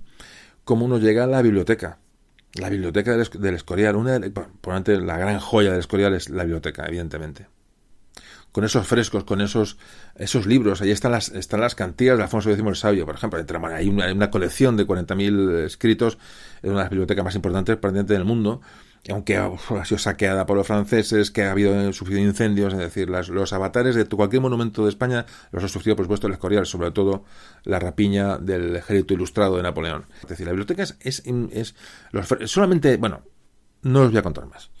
Ahí que ir a la, a al Escorial y disfrutar un rato de la, de la, de la biblioteca de los frescos, cómo está dividida, está compartimentada. Cada parte de, la bóveda se refiere pues, a una de las, de las artes, ¿no? Pues, la dialéctica, la aritmética, la música, la astronomía, la gramática. Es decir, tiene una, una división eh, lógica. Como, eh, bueno, como se habla constantemente, se, las reliquias de santos. Es un tema, voy a hacer, voy a hacer un pequeño inciso, ya digo, llevamos, eh, a la parte final del audio como siempre, bueno, a Felipe II, leyenda negra clara, es decir, el personaje claro, claro de, la, leyenda negra es Felipe II. Luego les puede seguir Hernán Cortés, el Duque de Alba, eh, bueno, una serie de personajes, pero Felipe II es ese, bueno, el número uno, ¿no? Es el cinturón negro de, leyenda negra, es el rey Felipe II. Bueno, pues resulta que, que mm, una de las cosas que a él se le, se le imputan es que, bueno, que era una persona prácticamente enferma en cuanto a las, las eh, que tenía... Mm, en el monasterio del Escorial reúne una serie de reliquias, de restos de santos. Se habla de más casi 8.000 o 7.000 y pico eh, reliquias, es decir, trozos de santos. Y esto se, la, se le bueno, se reprocha como una, una enfermedad, ¿no? Es una persona que tal. Bueno. Entonces, hay que pensar, fijaos que en el Concilio de Trento, y volvemos al Concilio de Trento, se le da, por ley, digamos, de la, de la Iglesia, se da importancia al culto a los santos. De hecho, se, se elabora en, ese, eh, en el Concilio de Trento un decreto llamado Decreto sobre, la, eh, sobre el culto a las reliquias y los santos. Mm, es decir, se, legisla sobre el hecho. Se acuerda en el concilio la importancia de los restos de los santos. Bueno, para la fe, para la creencia, decimos, vamos, vamos, repito, vamos a verlo con, con los ojos de la época y además también surge esto como, un, como una reacción contra el protestantismo, es decir, que, el, protestante no daba importancia para estos restos y entonces el, católico sí, es decir, es una reacción contra el movimiento que se viene encima y como Felipe II la asume, es decir, la asume y se convierte en un defensor de las reliquias, es decir, como vamos siguiendo las pautas dadas en el, en el concilio de Trento. El rey Felipe II pide al Papa permiso para coleccionar reliquias en el Escorial y reúne una colección increíble de, reliquias que evidentemente, bueno, se le puede dar un tinte un poco extraño, ¿no? Que un rey tenga siete mil y pico reliquias. Puede parecer un poco extremo, un poco casi, poco exagerado. Puede ser. De hecho, fijaos que, llegó a, tener en el Escorial, que tal cosa tiene también su miga, 12 cuerpos enteros de santos, 12 cuerpos enteros, bueno, a saber de quién eran aquellos cuerpos, evidentemente las posibilidades de que fueran falsas pues también eran importantes. Llegó a tener 144 cabezas de santos, y 306 miembros de santos y santas. Esto lo cuenta Fray José de Sigüenza y fijaos lo que dice el fraile.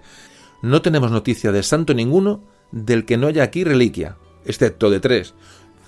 Fijaos lo que cuenta el Fray José de Sigüenza, el cronista de la obra del Escorial.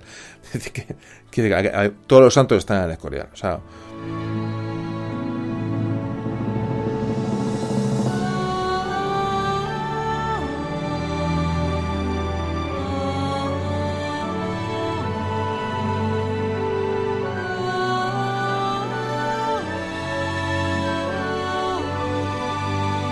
Es decir, pero bueno, hay que comprender que es el contexto, histórico de un rey católico, un rey.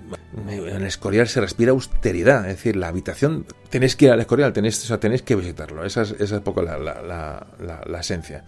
Y hablaba, ya se me va el tema, hablaba de la, de la, de la austeridad, de la austeridad de, Felipe II. Es que es increíble, o sea, uno ve su dormitorio, ve, ya no el dormitorio, que puede haber los muebles, pueden ser puestos a posteriori, evidentemente, y hay que es una pequeña recreación, evidentemente original no quedará nada, me imagino, no tampoco lo sé cierta, pero solamente ver el, las paredes, el alto de los techos, eh, lo angosto de las entradas, los pasillos, lo lúgubre de alguna... Es una austeridad tan tremenda que realmente impacta. que el rey del, del, del, de donde nunca se ponía el sol, el Felipe II, el, el, personaje más potente, más importante y con más poder de de la época, viviera en aquel sitio. O sea, es, que es tan, tan, no sé, es contradictorio, extraño, realmente es, muy, muy, muy llamativo. Una persona que, merecía ser analizada con un poquito más de distancia. Y es que, fijaos, eh, tengo aquí, ah, viendo y viendo cosas sobre el, sobre el monasterio del Escorial y viendo algún artículo, tal, te topas con cosas. Claro, es que hablamos de la, de la leyenda negra y la autodestrucción. Fijaos, esto es un artículo del ABC. El ABC, nada sospechoso de absolutamente nada. Bien. Entonces titula en un artículo, no recuerdo, no está fechado, no recuerdo la fecha. Es que he cogido aquí el extracto porque quería leeroslo para que veamos cómo nos estamos autodestruyendo, ¿no? Cómo, mm, es decir, no se puede analizar las cosas con la visión de hoy, decir, sin elementos de juicio. Entonces os leo el artículo del ABC con respecto a los a los huesos de los santos, a la reliquia de santos de Felipe II en el, Escorial. Fijaos, titula el artículo. Lo podéis encontrar en internet. ¿eh? Se titula la macabra afición de Felipe II, el coleccionista de huesos de santos. Así es el título del, artículo, la macabra afición. y dice, la adquisición y conservación de estas piezas ocupó mucho tiempo y entusiasmo de un monarca, tan ocupado como poco dado a las muestras de alegría. Habla de habla de la adquisición de esa pieza dedicó mucho tiempo y entusiasmo. Bueno, y luego, y luego sigue. Quizás por su carácter compulsivo, bueno, eso lo dice el, articulista, Felipe II desarrolló con entusiasmo enfermizo la afición de coleccionar huesos de santos y santas, reuniendo cerca de 7.422. Así, cada vez que una reliquia llegaba al Escorial, el monarca venía corriendo desde su aposento para examinar y venerar las nuevas adquisiciones antes de inventariarlas y guardarlas con el resto de piezas. O sea, el articulista dice que el, rey, el monarca venía corriendo de su aposento como un imbécil. O sea, llega, majestad, llega la reliquia. Ah, vamos a. Venga, salimos corriendo. Chicos, han llegado las reliquias. Eh, el, eh, ha llegado el mazapán. Es increíble. O sea, esto viene en un artículo de la ABC, lo podéis ver en internet. No sé ni quién lo escribe ni me importa. O sea, realmente es que me, me importa naiga. O sea, tampoco es que, es que, es que esto es, tan corriente encontrar cosas así. Esto lo pone un tío que lo pone, lo, lo, escribe y para que lo leáis vosotros, lo lea yo, lo lea cualquier chaval y cualquier persona. El monarca venía corriendo de su aposento. ¿Tú qué sabrás si el, monarca corría o no corría y qué aposento? Y dice, después dice, ah, dice que venía corriendo y dice, una vez solo, otras acompañado de sus hijos. Bueno, dice, como si se tratara de un importante ritual familiar. O sea, no solamente estaba loco el rey, sino que los hijos también, eran todos unos enfermos. Venían, oye, que llegado las tres cabezas de, ¿eh? de los santos de, esto es de traca. Y entonces sigue el articulista diciendo, una insólita muestra de interés y pasión, besando repetidas veces las piezas en cuanto caían en sus manos. Y esto lo tenemos escrito. Ahí está. En fin, por esa cosa, por esto, por esto y otra cosa más he, hecho el podcast del de, Escorial. Hay por ahí, eh, alusiones y cuestiones que yo creo que no, son de recibo. Y ya digo, no es, cuestión, no es cuestión de interpretar nada, es cuestión de contar lo que se sabe. Es decir, intentar analizar el personaje. Que Felipe II era austero, era raro, era introvertido, puede ser. Que fuera un personaje, bueno, pues, pues peculiar, un personaje que pueda tener sus, evidentemente, sus defectos, por supuesto. Pero solamente ver, la, austeridad, de este rey, ¿no? La, fijación por ciertas cosas, bueno, pues habrá que analizarlo en, otros contextos. A lo mejor era un rey muy extraño, a lo mejor era un rey, vamos a, a lo mejor era un psicópata. Si no lo estoy negando. Es que no lo, no lo sabemos, no lo sabemos. Vamos a analizar lo que vemos, vamos a ver el Escorial, vamos a disfrutarlo, vamos a lo que fue los, los Habsburgo, que fue su padre, Felipe II, cómo trató a Juan de Herrera, cómo desarrolló una serie de cuestiones, cómo dominó Europa, cómo fue rey de Inglaterra cómo, organizó la Santa Alianza para derrotar a los turcos en Lepanto. Vamos a analizar todo. Vamos a analizar todo y no solamente salía, salía corriendo cuando llegaban las, las reliquias. Vamos a dejar el tema porque no llegamos a ningún lado.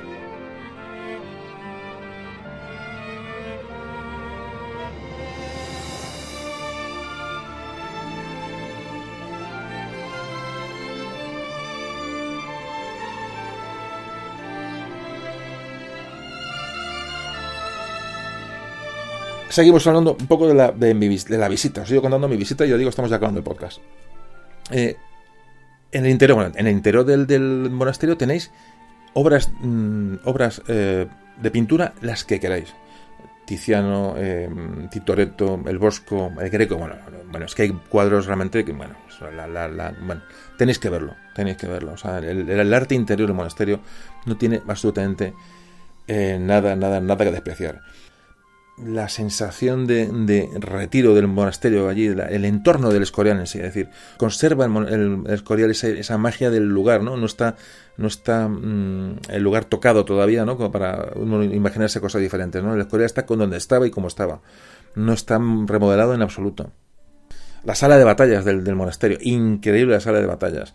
Eh, Ahí tiene, podéis ver los frescos de la batalla de Algaruela a un lado, la batalla de San Quintín a otro. Realmente, o sea, fantástico. Pero sobre todo la ambientación, el pasear por aquellas. lo que se puede, lo que se puede visitar, evidentemente, ¿no? No sé qué vas a contar, o sea, hay que ir al Escorial, pero hay que ir con tiempo, no ves o sea, hay que ir con tiempo y, y, habiendo y habiéndonos centrado en muchas cuestiones y, y, si podemos arrastrar a la gente, pues mejor. Y ya digo, eso siempre, siempre lo diré. Y llegamos, por supuesto, ya a, la pieza mm, clave del monasterio. Es el panteón real. El panteón real. Uno llega allí, primero se encuentra toda la, zona anterior al panteón principal, que es la zona de infantes. Claro, es que es toda la monarquía española desde, desde, desde Carlos V hasta los últimos reyes está allí. Borbones y Austrias. Toda la historia está allí, acumulada en unos metros cuadrados.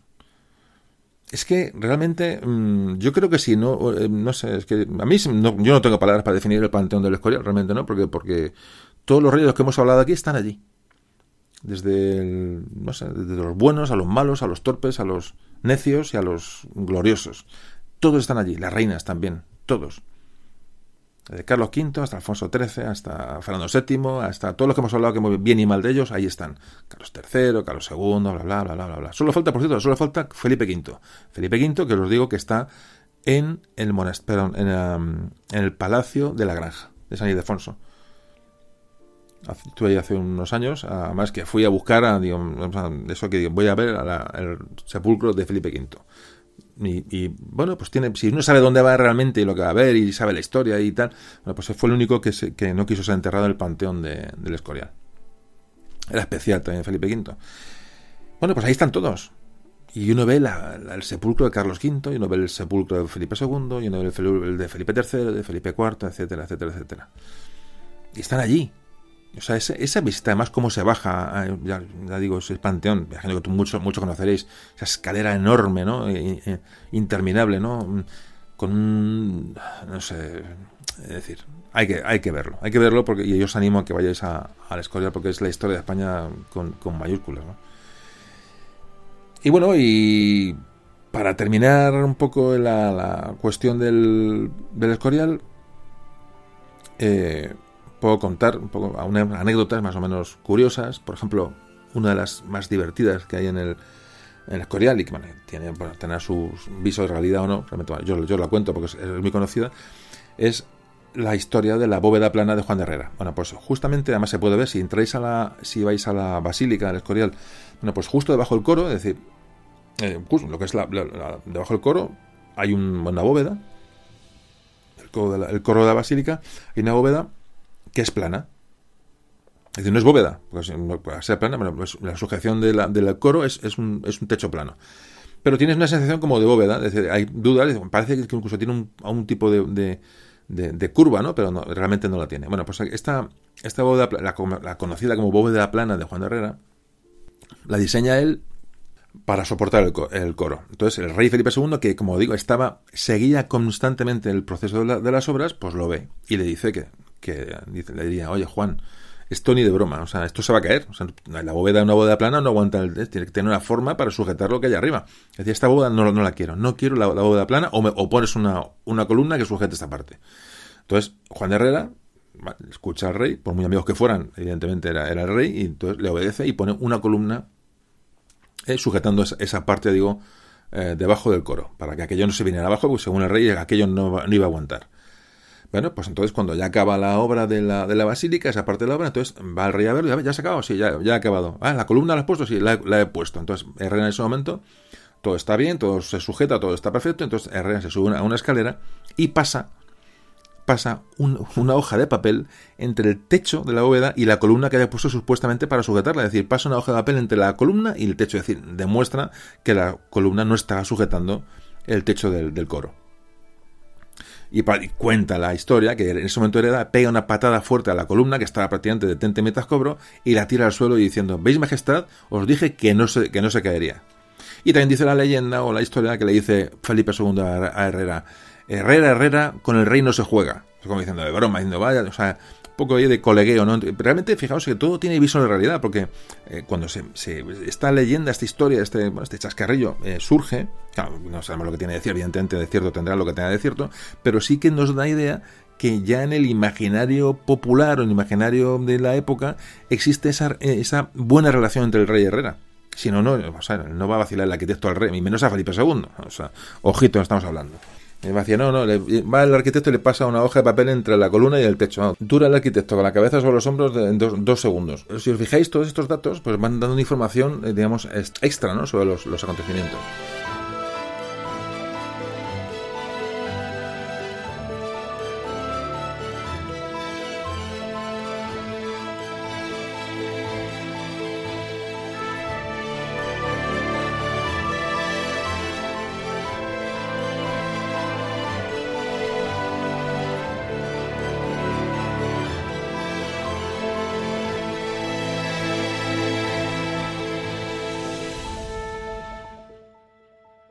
Luego, por ejemplo, bueno, pues eh, como hay mucho libro de, eh, de, alquimia en la biblioteca del Escorial, es decir, en Felipe II mm, confía mucho en la alquimia, la, alquimia es una ciencia, algunos, lo saben, una ciencia, digamos, fuera, bueno, no es la ciencia, una pseudociencia, convertir metales básicos en metales valiosos, es decir, sobre todo la, la época medieval, intentar convertir, digo, metales que no son valiosos en, en oro. También la alquimia se ha usado para mejorar la salud. Se cree que Felipe II tuvo al final una salud bastante precaria y, bueno, y quiso utilizar la, alquimia para solucionar algunos temas. Y como último dato eh, curioso del Escorial, podemos hablar, me ha parecido curioso, bueno, una serie de, cálculos que se han hecho sobre cuánto costó el monasterio del Escorial. Fijaos que, siempre se ha hablado de que el monasterio del Escorial, incluso en ese momento que, el imperio español era, pujante, se fue de mano, o sea, se fue, se fue de, madre el, coste de esta de esta maravilla, ¿no? Entonces, hay cálculos de que hablan en ducados, es decir, la, moneda de la época, y hay unos que hablan de entre 6 y 7 millones de ducados y los, los que menos, y otros que hablan de, de hasta 10 millones de ducados. Alguien intenta hacer una conversión de lo que podía ser aquel dinero de entonces a euros de, hoy, de, nuestra época, bueno, y alguien ha, dado una, una aproximación entre 600 y 700 millones de euros. Me parece poco, evidentemente. Más luego imagino todo el arte que se mete dentro y toda la, la, bueno, la, la perfección o el perfeccionamiento del, de la obra.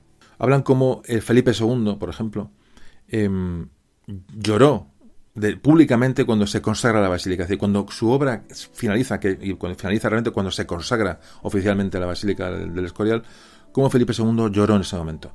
Pues si estáis en la basílica, sentáis allí o veis, eh, visteis aquello, pues pensáis en esto y decir, bueno, esto, esto lo vio Felipe II y se le saltaron las lágrimas al ver consagrar la Basílica del Escorial. Todos estos datos que estamos dando luego enriquecen una visita, enriquecen los conocimientos, enriquecen lo que nosotros podemos transmitir a otras personas.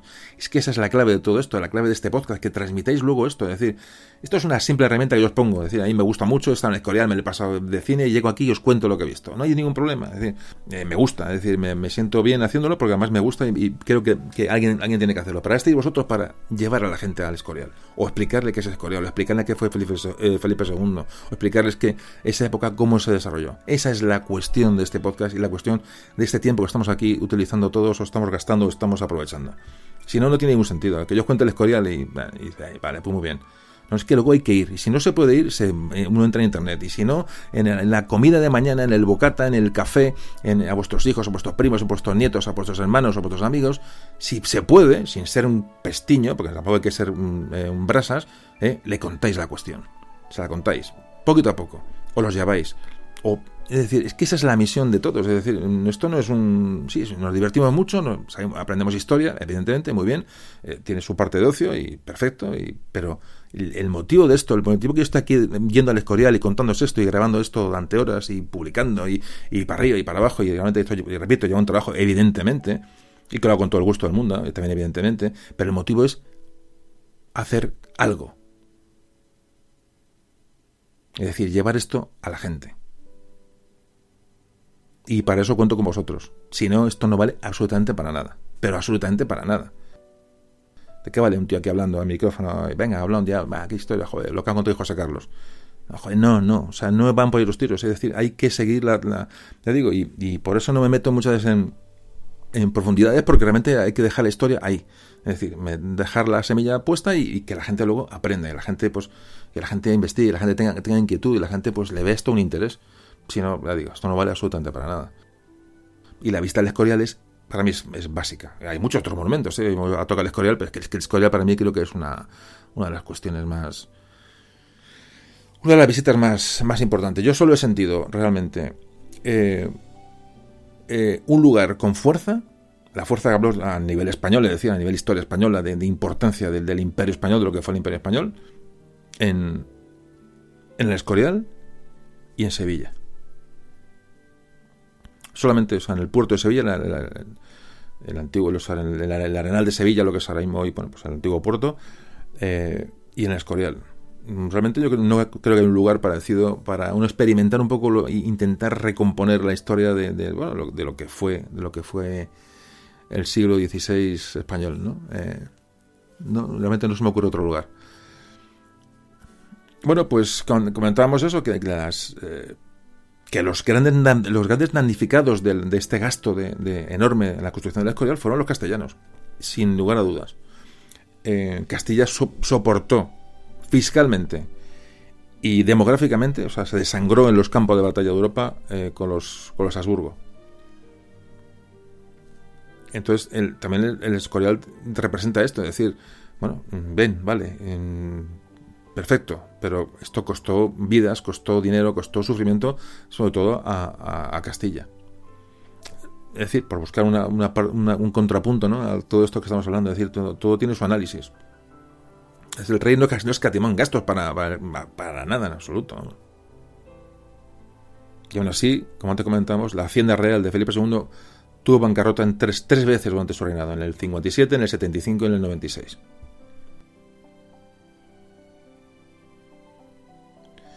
Y bueno, este, y este es el Escorial. Podemos hablar aquí muchísimo tiempo. Bueno, pues ya mm, prácticamente estamos terminando. Vamos a hablar de, vamos, vamos a hacer las consideraciones finales siempre antes de final del podcast y, y bueno, y ya y terminamos.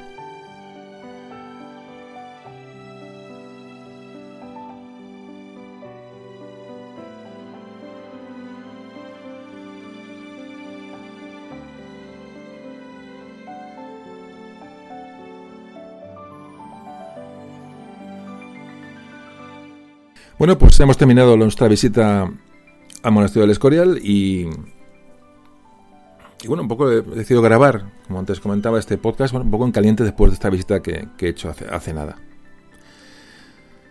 Bueno, una visita, iba a decir, en caliente, bueno, pasó un, frío que no os, ni os cuento el frío que hizo en el, ya digo, en vez de enero en el Escorial, pues imaginaros, ¿no? Yo creo que cuando llegué allí había 2-3 grados ese día y al salir allá por la tarde, ya cuando nos, nos marchábamos, fui con mi mujer pues eh, bajo cero. Y bueno, pues mm, cuando antes de irnos, que cenamos ahí estupendamente y tal, en el Escorial, bueno, pues mi mujer se quedó en el coche y yo me fui a la esplanada del Escorial, a la esplanada del monasterio. Pues me fui 5 o 10 minutos. Hayamos cenado muy bien y bueno, y para rebajar un poco la, la cena, pues me di un... Y entonces me fui a, ahí simplemente, a, bueno, antes de coger el coche, a pues, mirar aquello de noche, en la oscuridad, había unas farolas ahí medio encendidas y una luz muy tenue, mucho frío, como os, os decía. Y en ese momento pensaba en grabar el podcast después, decir, bueno, ¿cómo puedo transmitir a, la gente que venga aquí? Que es un poco la, bueno, el objetivo de este, de este audio, ¿no? Y si alguien viene solo al escorial, pues que, pues que venga solo al escorial, no pasa nada, hay que disfrutar de, también de una visita en solitario, no hace falta tampoco la obligación de tener a nadie, es decir, tampoco tenemos que marcarnos esos retos, ¿no? Porque a veces es imposible. Pero sí que os animo que si estáis fuera, si estáis fuera de Madrid, por ejemplo, es una excusa fenomenal para mm, moverlo del sillón y venir, venir al Escorial. Si sois de Madrid, que hay mucha gente de Madrid que escucha el podcast, me consta, bueno, pues ahí lo, tenéis cerca. Fijaos, también pensaba en, lo que antes comentaba, esa cantidad de amigos que no son españoles, que digo que estáis fuera de, España, que, pero que, no podéis probablemente nunca visitar el Escorial, por, mil motivos, pero tenéis internet, tenéis... Eh, además quiero publicar luego imágenes en Facebook, en, en la web para que tengáis acceso a esas imágenes, a una vista virtual, vamos a ver, a ver cómo lo hago. También pensaba, fijaos en, eso, en ese momento, en, la cantidad de amigos invidentes que hay en, de este podcast, pero muchos, ¿eh? y que además me, habéis mandado correos, mm, bueno, como siempre maravillosos, además me escribís muy a menudo, y agradecéis mucho, eh, pues eso, que, os os dé la historia, os den los temas, ya no solamente este podcast de Memoria un tambor, sino otros, que os dé la información y la, bueno, eh, hablada, me acordaba también de vosotros, lo que estáis en esa situación, ¿no? Que os animéis a venir, eh, que alguien con vuestra compañía pues os traiga y que vosotros mismos dejéis bueno, que, vuestro sonido, de, que sé, vuestras pisadas, pues los ecos, ¿no? Que se hacen, pues se producen allí, ese olor a piedra antigua, pues, pues que, que, os hablen. Es decir, que es un sitio tan, tan, tan especial. Bueno, yo la verdad que volveré, seguro, espero muchas veces más. Porque además cada visita es diferente. Es que. ¿Y sabéis por qué es diferente? Porque cada día se acumulan más conocimientos. Y eso hace que, pues, que veamos cosas nuevas cada vez que vamos a, no a la a cualquier sitio. Cosas en las que antes no, ni, yo ni me fijaba, de, repente dices, y es por, puro, bueno, porque lo sabes, porque conoces, porque has leído, porque alguien te lo ha contado. Y cada vez eres más consciente de que no tienes ni idea de nada, es decir, no sabes nada. Es que es la cuestión. O sea, uno, cuanto más se profundidad, me imagino que vuestra experiencia es la misma, ¿no? Cuanto más se sabe, bueno, pues menos se sabe, ¿no? Uno es consciente de que está en las puertas. Esto de la historia es, saber disfrutarla, es saber vivirla. Y al final lo único que nos llevamos de esta puñetera vida es solo recuerdos y las vivencias como estas. Eso lo tengo ya más claro, más claro que el agua. Y sobre todo si estas experiencias las compartimos, como antes comentaba, pues mucho mejor. Así que la primera piedra del Escorial se puso en 1563 y la última en 1584. 21 añitos que la verdad que no fueron para nada largos. Y fijaos lo que, lo que se me vino, la, ya, ya acabo, que, que estoy eh, contando ya mi vida. Lo que se me vino a la cabeza en, el, aquella esplanada del Escorial solo allí por la noche, que hacía, ya digo, bueno, es que no había, nadie. Y ahí estaba poco, bueno, pues poco cerrando la jornada de cerrando el viaje. Pensaba, yo decía, fijaos, mientras, mientras esto lo estaba construyendo, em, nuestros antepasados se estaban dejando la piel en Lepanto contra los turcos. Otros estaban dejando la piel o la vida en, en Flandes.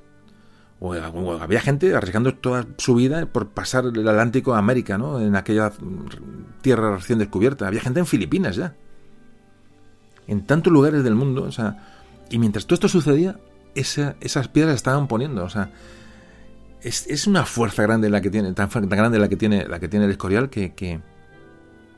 en fin, eh, ya, para colmo, si uno piensa que están en las mismas puertas del infierno, bueno, pues ya, pues ya ni os cuento, o sea, el lugar es, es estratosférico, ¿no? Bueno, yo, la verdad que, son tantas cosas que se me agolpan y bueno, lo único, como veis, lo único que quiero es que realmente que, que cojáis gusto por la historia, porque tenéis gusto por la historia, yo creo que al final se convierte en un estado mental, ¿no? En un estado, en un estado de ánimo, o sea, hay, hay que, hay, es algo, es algo, muy, muy, muy, muy especial. Y esto lo tenemos todo tan cerca lo tenemos en España, por fortuna, tenemos tanto monumento, tanta, tanto contacto con la historia, ¿no? Que, que, desconocerla o, no disfrutarla es una auténtica pena. Es una auténtica pena y es, a lo que os animo constantemente. Como siempre os digo, espero que todo esto os haya aportado algo, sobre todo que os anime a ir al Escorial o a cualquier otro monumento y sobre todo, sobre todo, como antes decía, descubrírselo a otros. Vosotros ya habéis entrado en este podcast, ya me conocéis, ya estamos, bueno, ya estamos en una misma onda, es, obvio por lo que me contáis y lo que os cuento nos, sorprende y además eh, comulgáis conmigo, pero hay gente que no. Y ahí estamos, ahí está la cuestión. Vamos a descubrírselo a otros, casi es una obligación que tenemos con nuestro entorno, sobre todo con nuestra familia, con nuestros amigos más cercanos, como antes comentaba. Así que no os olvidéis, los que ya habéis estado, de volver al Escorial, y los que nunca habéis estado de visitarlo por primera vez, de visitar lo que hemos lo que he llamado el alma de un imperio. Muchas gracias por ayudar a divulgar todo esto y nos vemos pronto en un siguiente capítulo.